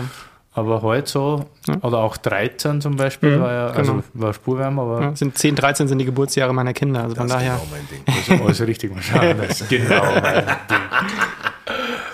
Der ist King Kong, Alter. Harry, ha? Zucker, Zucker hat den Harry voll erwischt. Ja. Aber halt hinten raus auch die, die, die Säure, das räumt den Gaumen auf. Du hast kein, nix, was irgendwie stört. Du kannst es tatsächlich auch wunderbar als Essensbegleiter verwenden, gerade wenn da ein bisschen Reife mit dem Spiel ist. Hat es zu der Zeit einen trockenen Rotenberg auch gegeben? Ja. 2010 gab es auch schon trockene. Also es gab eigentlich immer auch einen trockenen Rotenberg, aber wie gesagt, die Gewichtung hat sich verändert. Ähm, ja. Wie lange hat es bei dir eigentlich gedauert? Weil man kann ja sagen, ja halt immer regelmäßig in Wiesbaden bei der sehr noblen großen mhm. Gewächsverkostung, die perfekt organisiert ist, by the way. äh, und da war es ja schon so, dass in den letzten, ich sage jetzt einmal fünf Jahren, ihr doch so immer eines der aufsteigenden Weingüter oder immer was du merkst, hey, da ist die Entwicklung, da ist viel Drive drin. Wie, wie lange hat das bei dir gedauert eigentlich, dass du so weggekommen bist von dem Gedanken des Scheiterns? Weil du warst ja, ich meine, es gab ja da viele Punkte, weil A, warst ja. du ja in Wirklichkeit nicht der, der das übernehmen hätte sollen. Ja, ja. Dann hast du den kompletten Stil verändert, alles neu gemacht irgendwie. Und ich meine, da muss ja wahnsinnig viel Selbstreflexion auch irgendwie dabei gewesen sein. Ne? Hm, schwierige Frage. Also, weil so richtig beantworten kann ich die, kann ich die nicht, ne? Weil ähm, ich glaube, als, als Landwirt und vor allem, wenn du halt aus einem viel Generationen Unternehmen kommst, da bist du einfach gewöhnt, damit zu leben, dass immer irgendwo was schiefgehen kann. Ne? Weil Landwirtschaft wird sehr stark von der Natur ähm, bestimmt auch, ich sag mal, finanziell gibt's dann auch immer mal wieder Herausforderungen, wenn jetzt so eine von diesen sündhaft teuren Raupen kaputt gegangen ist. Ne? Das heißt, ich bin das Leben am Abgrund gewöhnt. Living on the edge. ähm, aber ich frage mich trotzdem jedes Jahr und eigentlich jeden Moment, wenn du was machst, ob das halt das, das, das Richtige ist. Ne? Und aber es, wichtig ist, glaube ich, dass es sich für den Moment, für das alles, was du das Jahr über draußen gesehen hast, halt richtig anfühlt. Mit den Entscheidungen, die du dann halt eben bei der Ernte und im, im Keller trifft, triffst. Und so, wenn ich jetzt ähm, noch die Chance hätte, meinen Vater zu fragen, ne, wie wir das, äh, wie er das jetzt gerade findet, ähm, würde mich das unheimlich interessieren, weil er hat das ganz anders gemacht als ich. Also er hat wirklich dort ähm, das Thema Maischestandzeit. Ich weiß nicht, ob ihr Maischestandzeit, jetzt wird es sehr technisch, ob ihr das schon mal besprochen habt. Macht ruhig. Ist wie Slow Cooking. Ne? Im Endeffekt, ähm, wir, wir, wir pressen die Trauben nicht sofort ab, sondern wir ähm, quetschen die an, so wie man es früher mit den Füßen gemacht hat. Mhm. Und dann bleibt das zusammen ein paar Tage stehen. Also bei uns ein paar Tage, manchmal auch nur ein paar Stunden um halt einfach die, die Aromen, die äh, auch alles, was ansonsten noch an, an spannenden Stoffen in der Traubenhaut drin ist, quasi zu extrahieren. Das wird quasi rausgezogen aus der Traubenhaut. Also wie auch der, der Arzt, der immer sagt, man muss auch die Schale vom Apfel essen. Ne? So ist die Schale von der Traube auch unheimlich wertvoll. Mhm. Ähm, und das gibt für mein Gefühl dem Weinen eine, eine, eine Langlebigkeit. Sie entwickeln sich stabiler. Es ist auch was, was den ähm, in Jahren, wo die Säure vielleicht nicht ganz so prägnant ist, äh, wie es früher war, auch eine gewisse Struktur noch dem Wein mitgibt. Aber zum Beispiel war das für meinen Vater überhaupt nichts. Der hat Ganztraubenpressung gemacht, weil er auf diese klare Säure hatten die Weine damals genug ähm, und, und weil er halt auf so diese klare Fruchtcharakteristik gestanden hat, die aber spannenderweise nach einer gewissen Zeit auch, wo sich dann der Weinberg rausgearbeitet hat. Am Anfang immer noch deutlich fruchtiger als unsere Weine jetzt sind, aber gereifte Rotenberge aus der Zeit waren ähm, waren, sind jetzt typisch Rotenberg. Obwohl sich die Art und Weise, was, was ich heute mache, komplett verändert hat, ist es trotzdem das Gefühl, dass das den Rotenberg am besten repräsentiert. Ob es richtig ist, weiß ich in 30 Jahren, ne? ob es gut gereift ist. Aber die Chance, da so weit in die Zukunft zu schauen, habe ich nicht. Aber wenn ich jetzt die Trauben probiere, wenn ich die Weine schmecke, dann habe ich das Gefühl, damit werde ich im Weinberg der Herkunft ähm, gerecht. Aber so ganz das Gefühl des Potenziellen, dass es in die Scheiterns kann man halt nie aus, ausschlagen. Ne? Es gibt, gibt so Jahre, da denkst du, jetzt hast du viel falsch gemacht, wie zum Beispiel 2014.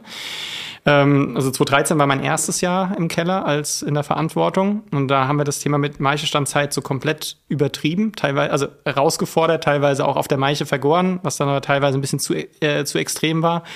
Ähm, und 2014 haben wir dann, obwohl das ein ganz anderes Jahr war, haben wir das Thema Maischestandzeit weiter ähm, gemacht. Und die Trauben waren durch den vielen Regen, den wir da in der Ernte hatten, sehr angegriffen, hatten teilweise auch so beginnende Botrytis, die wir nicht trotz, trotz penibelster Selektion, es war immer so ein kleines bisschen lila Schalen waren auch dabei und trotzdem haben wir Maischestandzeit gemacht. Und dann habe ich die Jungweine von 2014, die waren, ich sag mal, funky. Ne?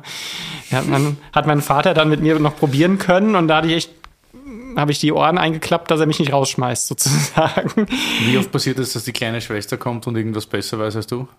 Fa fast jeden Tag. Ja, ja ihr seid Nein, schon im regen. Austausch, oder? Also Ja, Weingut absolut. Jurcic, Weingut Gunderloch. Definitiv. So. Ja. Nee, auf jeden Fall. Also das fand ich auch gerade in meiner Einstiegszeit unheimlich wichtig, dass wir dort quasi eine Standleitung von Nackenheim nach Langenlois äh, gelegt haben. Ähm, aber ja, also wir sind von der Philosophie her, glaube ich, recht ähnlich unterwegs, auch so was die Philosophie im Keller als auch draußen im Weinberg ähm, angeht. Und äh, während der Ernte telefonieren wir, glaube ich, jeden Tag. Also auch mit dem Alvin. Ich rede mit dem Alvin noch, obwohl er die Steff Du geklaut hast hat. Zeit zum Telefonieren an der Ernte. ist aber-. Ja. Genau. Sau gut. Ja, sag mal was zum Wein. Voll mein Ding. Ist deins, gell? Ja, das ist voll meins. Das ist auf jeden Fall meins. Sind die, also nicht von der Süße her zu intensiv? Nee, Nee? überhaupt Mir nicht. schon. Dir schon? Ja. Also ich, trinke gern so auslesen, aber das ist schon, packt schon zu. Also ein, zwei Glasel gern, Ja. aber das ist schon, ist barock, nicht? Das ist, ja, äh, ja Barock finde ich, kann man ist drüber Barock? diskutieren.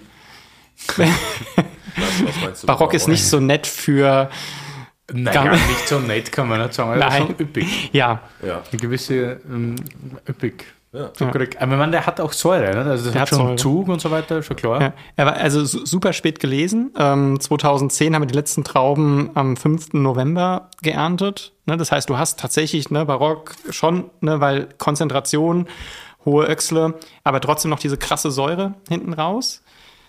Es ist auch ein Wein, da würde ich allein sehr wahrscheinlich nicht eine ganze Flasche trinken. Aber ich, prob- ich teile den unheimlich gern mit Leuten. Ne? Wenn wir jetzt so ein langes Abendessen hatten, dann ist das In der Wachau würden sie jetzt sagen, was so früh habt ihr gelesen. aber ja, das stimmt. Ist schon sehr süß. Aber trotzdem irgendwie geil. Ja, hat Zug. Und da dir ja generell der, der Kabi-Typ sehr, sehr gut schmeckt. Kann Ja, Kabi, wollte ich jetzt nicht mitbringen, haben wir natürlich auch, weil hattet ihr in den letzten Folgen auch schon. das- haben wir ja jetzt schon ich- tot geredet. Ich muss- ich muss ja was Neues. Noch keine, Ja, ich wollte noch keine zehn Folgen und der Kabi ist tot. Ah, Kabi, der Kabi lebt. Alles gut. King Kabi. Kabi ist tot, es lebe der Kabi. Ich bin So. jetzt sehr gespannt. Sauvignon Blanc. Ich habe gedacht, ich, tu dir, ich mache dir eine Freude. Mir macht so eine Freude mit Sauvignon. Ich komm, nee. Nein? Mach ein bisschen Blaufränkisch, dann macht mir eine Freude. Das passt sogar. Was? Äh, Blaufränkisch bei dir? Nee. Ja, nie, nie, ja in, in unserer Region schon. Ne? Im Roten Hang ne? gibt's gibt's Blaufränkisch. Wir haben allerdings ähm, keinen. Schiefer, Sonne, passt ja alles. Das passt, eigentlich. ja. Auf jeden Fall.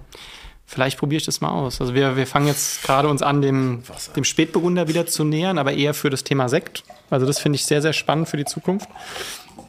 Ähm, Hast du dann vor selber Sekt, oder macht ihr Sekt? also wir machen tatsächlich gerade schon, also der zweite Jahrgang liegt auf der Hefe. Und nächstes Jahr werden wir den ersten äh, hundertprozentigen ähm, Pinot-Sekt bringen. Aber mein Vater war ähm, ein sehr großer Champagner-Fan, aber auch gewieft, weil er gesagt hat, hey, äh, das kann ich mir nicht leisten, also mache ich selbst. Deswegen haben wir auch Pinot, Pinot Meunier bei uns im Betrieb tatsächlich. Es wurde aber noch nie Sekt draus gemacht. Der wurde damals für Sekt gepflanzt. Aber was wurde dann daraus gemacht? Er wurde immer so, ich habe viel probiert, Rosé, Rotwein, es hat alles nicht so getaugt. Ähm, und jetzt äh, pflegen und hegen wir ihn und ähm, hoffen, dass er dann irgendwann uns einen tollen Sek äh, Sekt quasi geht. Aber der, wir haben Chardonnay gepflanzt jetzt vor zwei Jahren. Und die brauchen aber noch zwei, drei Jahre, bis, bis es soweit ist, bis ich die quasi auch verwenden kann. Und dann ist das Ziel, so eine klassische Champagner-Cuvée auch mal zu machen. Spannend. Äh, seit wann gibt es den Sauvignon Blanc? Den Sauvignon Blanc gibt es reinsortig bei uns seit ähm, 2018 war das erste Jahr. Es gab es schon länger, also die Weinberge sind über 20 Jahre alt, aber ich habe mich nie, obwohl es anscheinend so eine, so eine Money-Making-Machine ist, Sauvignon Blanc aus Rheinhessen, ne, habe ich auch wieder länger gebraucht, um das zu verstehen. Das ist das, was, warum ich das Thema, also nicht falsch verstehen, ich Ja, mag ja. Sauvignon Blanc natürlich, ich bin Steirer, das ist meine Genetik. Ja? Äh, ich finde es nur in Deutschland wahnsinnig krass und Das ist eigentlich richtig. fast widerlich, weil Scheurebe und Silvaner, äh, zwei Sorten, die ich sehr schätze, wenn es passt, Mhm. aber sehr häufig natürlich ausgerissen wird und dann wird irgendein plumper Sauvignon hingestellt, nur weil man für einen Liter ganz einfach mehr kriegt, vor allem L Ja. LEH etc. Genau, und weil es halt auch Und einfach meistens nachgefragt schmeckt wird. meistens schmeckt's nicht einmal. Also, Ja. Jetzt bin ich mal gespannt, was du ja, was sagst. soll ich jetzt sagen? Was soll ich jetzt sagen? Aber euch war das immer schon, also seit 20 Jahren steht Seit 20 Jahren steht Vom. Stein, wo, wo ist der Weingarten? Das sind zwei Weinberge. Ähm, einmal äh, eine etwas kühlere Ecke im sogenannten Paterberg, was auch mittlerweile tolle Pinotlage ist. Da gibt's aber auch, haben wir Sauvignon Blanc. Ähm, etwas kühler, weit weg vom Roten Hang. Das ist so verwitterter Kalkstein. Und dann haben wir oben auf dem Plateau quasi direkt über dem Peppental noch eine recht kleine Sauvignon Blanc Parzelle und dort ist Schiefer, also ein bisschen bröseliger Schiefer und deswegen nennt er sich Sauvignon Blanc vom Stein. So für mein Gefühl schmeckt man in dem Wein unsere Riesling-Seele. Also der ist, nicht, der ist jetzt nicht irgendwie super extrovertierter Sauvignon Blanc, so wie man teilweise aus Neuseeland kennt. Ich habe mich für den Wein so ein bisschen aus der Steiermark inspirieren lassen. Natürlich ist es schwierig, dort irgendwie den, den Jungs das Wasser zu reichen, aber es soll halt nicht so vordergründig ähm, Obstkorb, es ist Paprika duftig, aber sein. dezent duftig. Ja. Es Genau. geht eher so in die blumige Richtung Ja. und nicht so in diese äh, weiße Cassis oft oder in diese Genau. Stachelbeeromatik, sondern eher Und eher straffer von der Struktur grasig, her. frisch, Mhm. genau.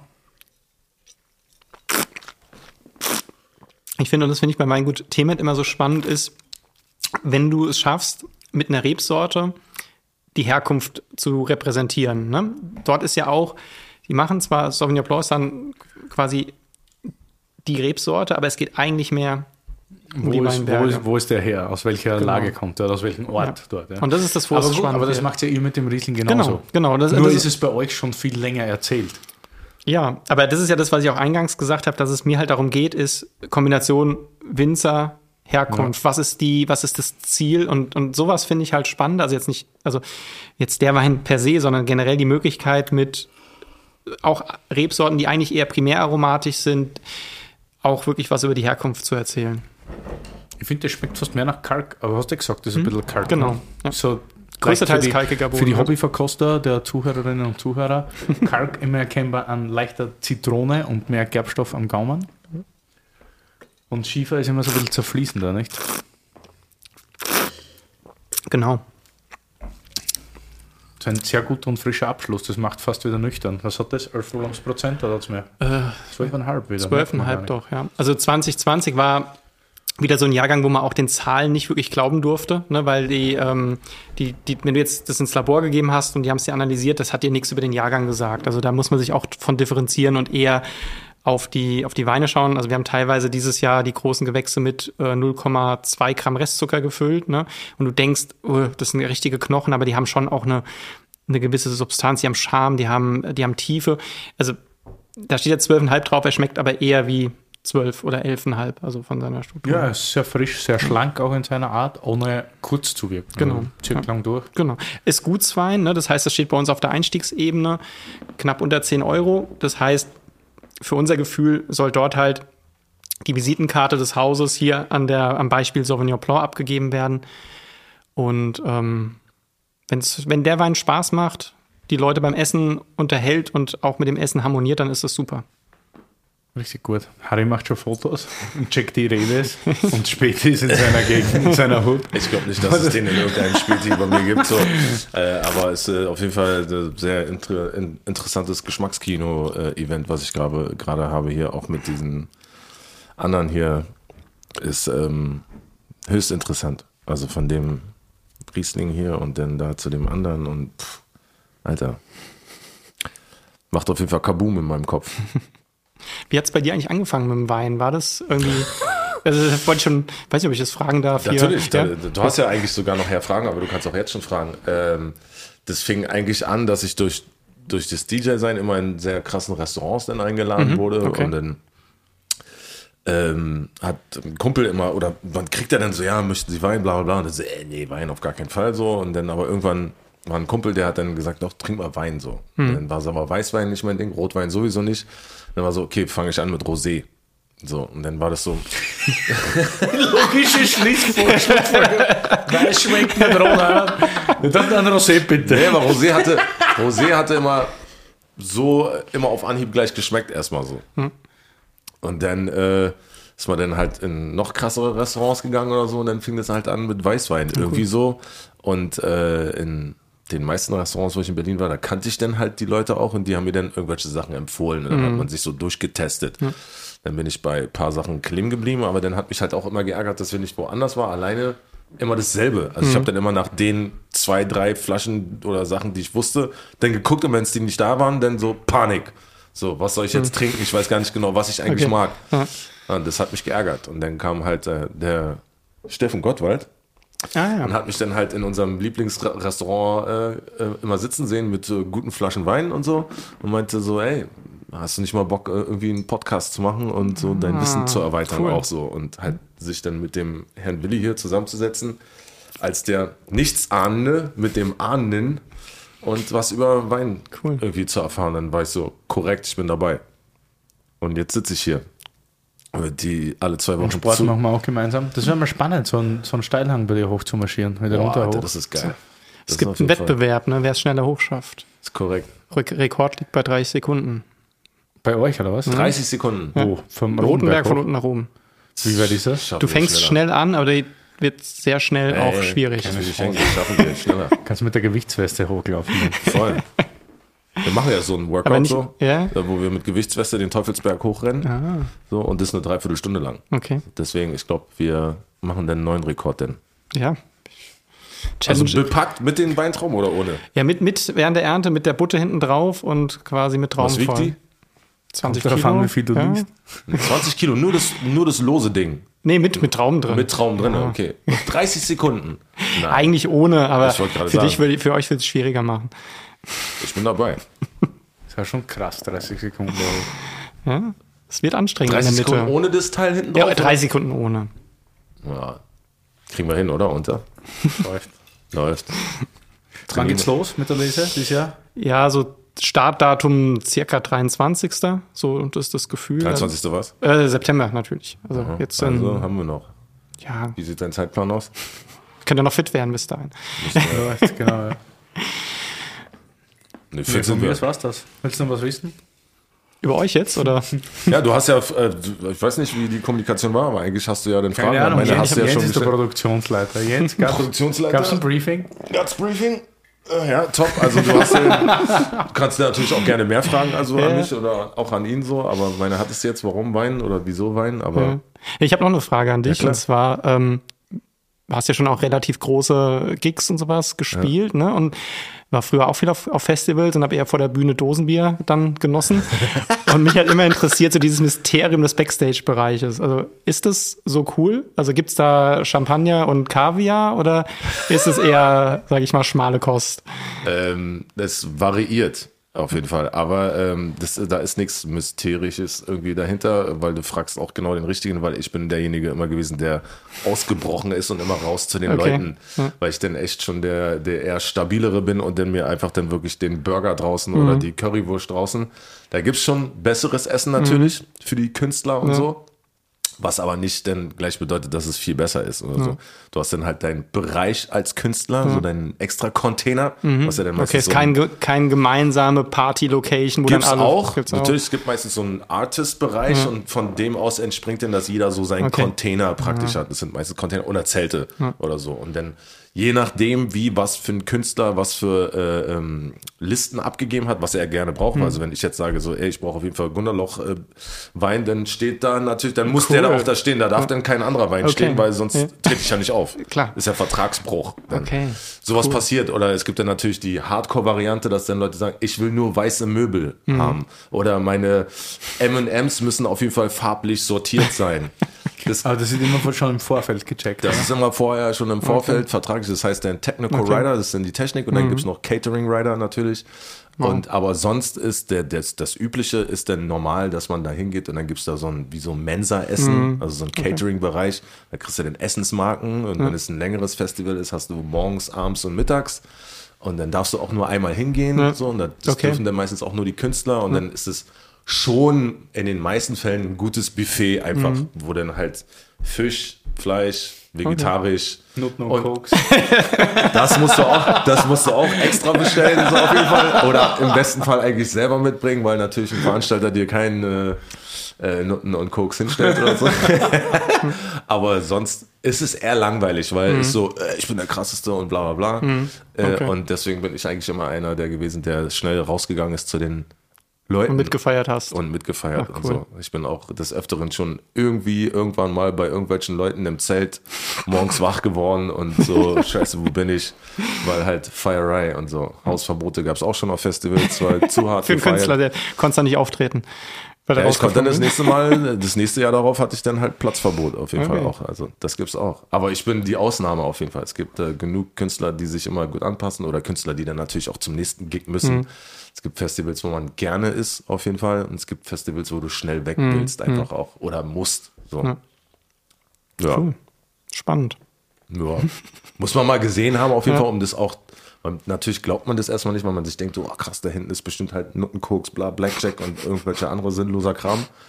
Aber ähm, es ist nichts großartig Besonderes eigentlich so. Das, das Lustigere ist dann, glaube ich, schon das Happening draußen Mhm, eigentlich. So. Also finde ich zumindest, oder fand ich auch immer so. Ja. Schon. Für Willi wäre es gar nicht. Mit Willi, Willi wäre der perfekte Partner eigentlich, um draußen randalieren zu gehen. Der wäre direkt nach dem Auftritt, komm, Harry, Flasche Wein, zack und raus. Ja, ich finde Backstage auch immer, also ich kam mal in den Genuss ein paar Mal, aber es ist immer eigentlich langweilig. Ja, meine ich ja. Das ist also das. Ich verstehe diesen Vielleicht Gedanken, sag so, ja, so, bla ist so, aber es ist, wenn du es dann halt einmal machst, dann bist du, du stehst da wirklich da und sagst dann so, wie, das, das ist es jetzt? So. Weil du kommst halt rein, du hast halt diesen Vorbereich, wo dann sich alle treffen und dann hast du halt deinen Künstlerbereich, also deinen Container oder Zelt. Ja, und dann hast du da deine Schale Süßigkeiten, deine Schale Obst, den Kühlschrank mit dem ganzen Kram so und dann stehst, hörst du das leichte Gewummern von der Bühne, guckst halt so, wann trittst du auf und dann sind es meistens noch ein, zwei, drei Stunden oder so, je nachdem, wann du halt selber da ankommst. Und dann stehst du halt da wie bestellt und nicht abgeholt. Kannst du jetzt immer zusätzlich anständigen Wein bestellen. Dann. Kann ich jetzt immer anständigen Wein, Wein bestellen, wenn ich dann jetzt da bin und so. Je nach Region, wo ich dann halt bin. Und Willi habe ich noch eine kurze Frage. Interessiert Kannst mich. auch lang stellen. Ja, okay. kommt auf die Antwort drauf an, aber gibt Sind wir kurz. es bei dir ein No-Go, wo du sagst, den Wein würde ich nicht probieren, weil er hat, keine Ahnung, der Mensch ist komisch oder der Wein ist komisch? Nein, probieren ist immer alles, so, weil ich bin auch ein großer Freund von Know Your Enemy. So, also. naja, Ja, macht du Sinn. Ja, also wenn du über irgendwas Scheiße redest, und ich rede oft Scheiße über meine oder über andere, dann, dann muss ich es ja auch begründen können, warum. Okay. Also muss ich alles probieren so. Nee, das schon, aber man wird halt irgendwie auch leider älter und ich bin jetzt auch schon 35 und man kommt halt drauf, dass man dann so die ersten, wie soll ich sagen, so die ersten Sprenkler von Kauzigkeit vielleicht sogar entwickelt und man dann oft so denkt, so okay, ich probiere es zwar, aber irgendwie trinken will ich das überhaupt nicht. Oder man so, so leichte Ticks irgendwie bekommt. So. Aber ich weiß halt, was ich jetzt gern meinem Körper so zuführe. Und ich mache ja auch viel, dass das alles irgendwie so in Form bleibt. Und dann, weiß ich nicht, irgendwie so komische. Ich mag halt Weine nicht von Menschen, die Weine deshalb machen, um Geld zu verdienen. So, Ich nenne die dann immer so die Coca-Cola-Produzenten. So, die schauen, äh, alle Jahrgänge müssen immer irgendwie gleich schmecken und ich muss meinen Markt bedienen. Ich mag es halt gern, wenn sich derjenige, der das produziert, Gedanken macht und wenn er auch sagt, mir ist das wurscht, wenn die Weine jedes Jahr anders schmecken. Die müssen auch anders schmecken, weil jedes Jahr anders ist. Aber die, wenn man halt so irgendwie einen, einen Gedanken hat, das ist das gleiche wie bei Gastronomie auch an sich. Und deshalb, ja, bin ich da schon so, probieren alles, aber trinken nur wenig. Nur was dir Spaß macht. cool. Gibt es für dich irgendwelche No-Gos? Nee, also ich sehe es ähnlich wie Willi. Also ich habe jetzt äh, auch, also probieren tue ich echt alles, weil es mir einfach Spaß macht, aber komme dann auch relativ schnell auf einen Trichter, wo ich dann sage, okay, das bewegt mich, das berührt mich, ist cool, trinke ich wieder oder eben, ja, war, net, war eine nette Erfahrung. Aber gibt es Wein, den du nicht trinken willst? Oder trink, trinkst einfach? Also jetzt ab, abgesehen. Ja, ich nenne jetzt keine Produzenten, aber es gibt viel Wein, die ich, Okay. viel Weine, die ich nicht trinken will. Vor allem ist es für mich auch eine menschliche Komponente. Wenn ich die Menschen dahinter nicht mag oder Also wenn, das, man die, wenn mir die Einstellung einfach nicht passt, dann probier es dann gern mal, weil Ja. ich will wissen, ob, weil häufig ist es ja dann so, dass es äh, tolle Kollegen gibt, die dir solche Weine dann blind hinstellen und dann schmecken dir die Weine unglaublich gut und dann weißt du von wem sie ist und dann denkst du so, Alter, bitte nicht. Scheiße! Verdammt, Alter, der sollte dir eigentlich nicht schmecken. Aber kannst du dann auch sagen, ja, okay, hat, hat einen guten Wein. Ja, das passiert häufig. Ja, Ja, aber okay, kannst ist, ja auch zugeben, ja, guter Wein gemacht ist trotzdem ein Arschloch, will ich trotzdem Ja, ja. nicht kaufen und auch nicht trinken. Und noch umgekehrt. Manchmal redest du dir Weine schön, Hm. weil die Menschen dahinter so geil sind, aber gesch- dir schmeckt der Wein überhaupt nicht, aber du denkst so, "Hm, ja, na, hm, doch, doch, trink. ja? Ja, das ist halt die Komponente. definitiv. Also sehe ich genauso. Gehört voll dazu, es ist menschlich einfach. Ja. Fertig aus. Gehört dazu. Stabil. Jupp. Wo gehen wir jetzt essen? Tja, Gibt es was, noch einen Lieblingsladen in Berlin, außer Freundschaft? da, da, da, da trefft ihr mich nachher, nachher tatsächlich noch. Ähm, Zum Saufen. What a two-for. Ja, aber ihr seid, ihr seid die Locals, ne? Ich, Ja. ich, ich, ich esse unheimlich gern so frischen Fisch. So muss nicht unbedingt gekocht sein, kann auch so ein bisschen ähm, Raw. raw. sein. Also peruanisch, japanisch, Peruanisch. Okay. whatever. What, what's your recommendation? Geil, ja, ich weiß, was gute Fischqualität tatsächlich, also als ich das letzte Mal äh, essen war, Erzähl. beim äh, F- Famous Duck im Ah, 803 Rio da, da wollte Okay, ich echt ich hin. Ja, der macht der macht guten Fisch. jetzt. Ja, cool. Aber der kann hat daneben einen Laden, der ein Fischladen ist. Das äh, Funky, Funky Fisch. Fisch, ja. ja. Fisch halt, zum Duck halt. Ja. Ja, ist ja okay. Entspann dich. Nicht gleich so schreien. Ja, genau. Weil beim Raue kriegen wir jetzt keinen Tisch mehr wahrscheinlich. Das regelst du schon. Können wir nächstes Mal. Cool. Geilo. Vielen Dank. Cool. Danke, dass du da warst. War eine, ein Spaß, eine Freude und ja, vielen Dank da- für die Einladung. Voll geil. Das nächste Mal Nackenheim dann. Cheerio. Gerne. Ja. Cheers. Raupe fahren. Raupe fahren. Und Wettrennen. Neue, neuen Weltrekord machen.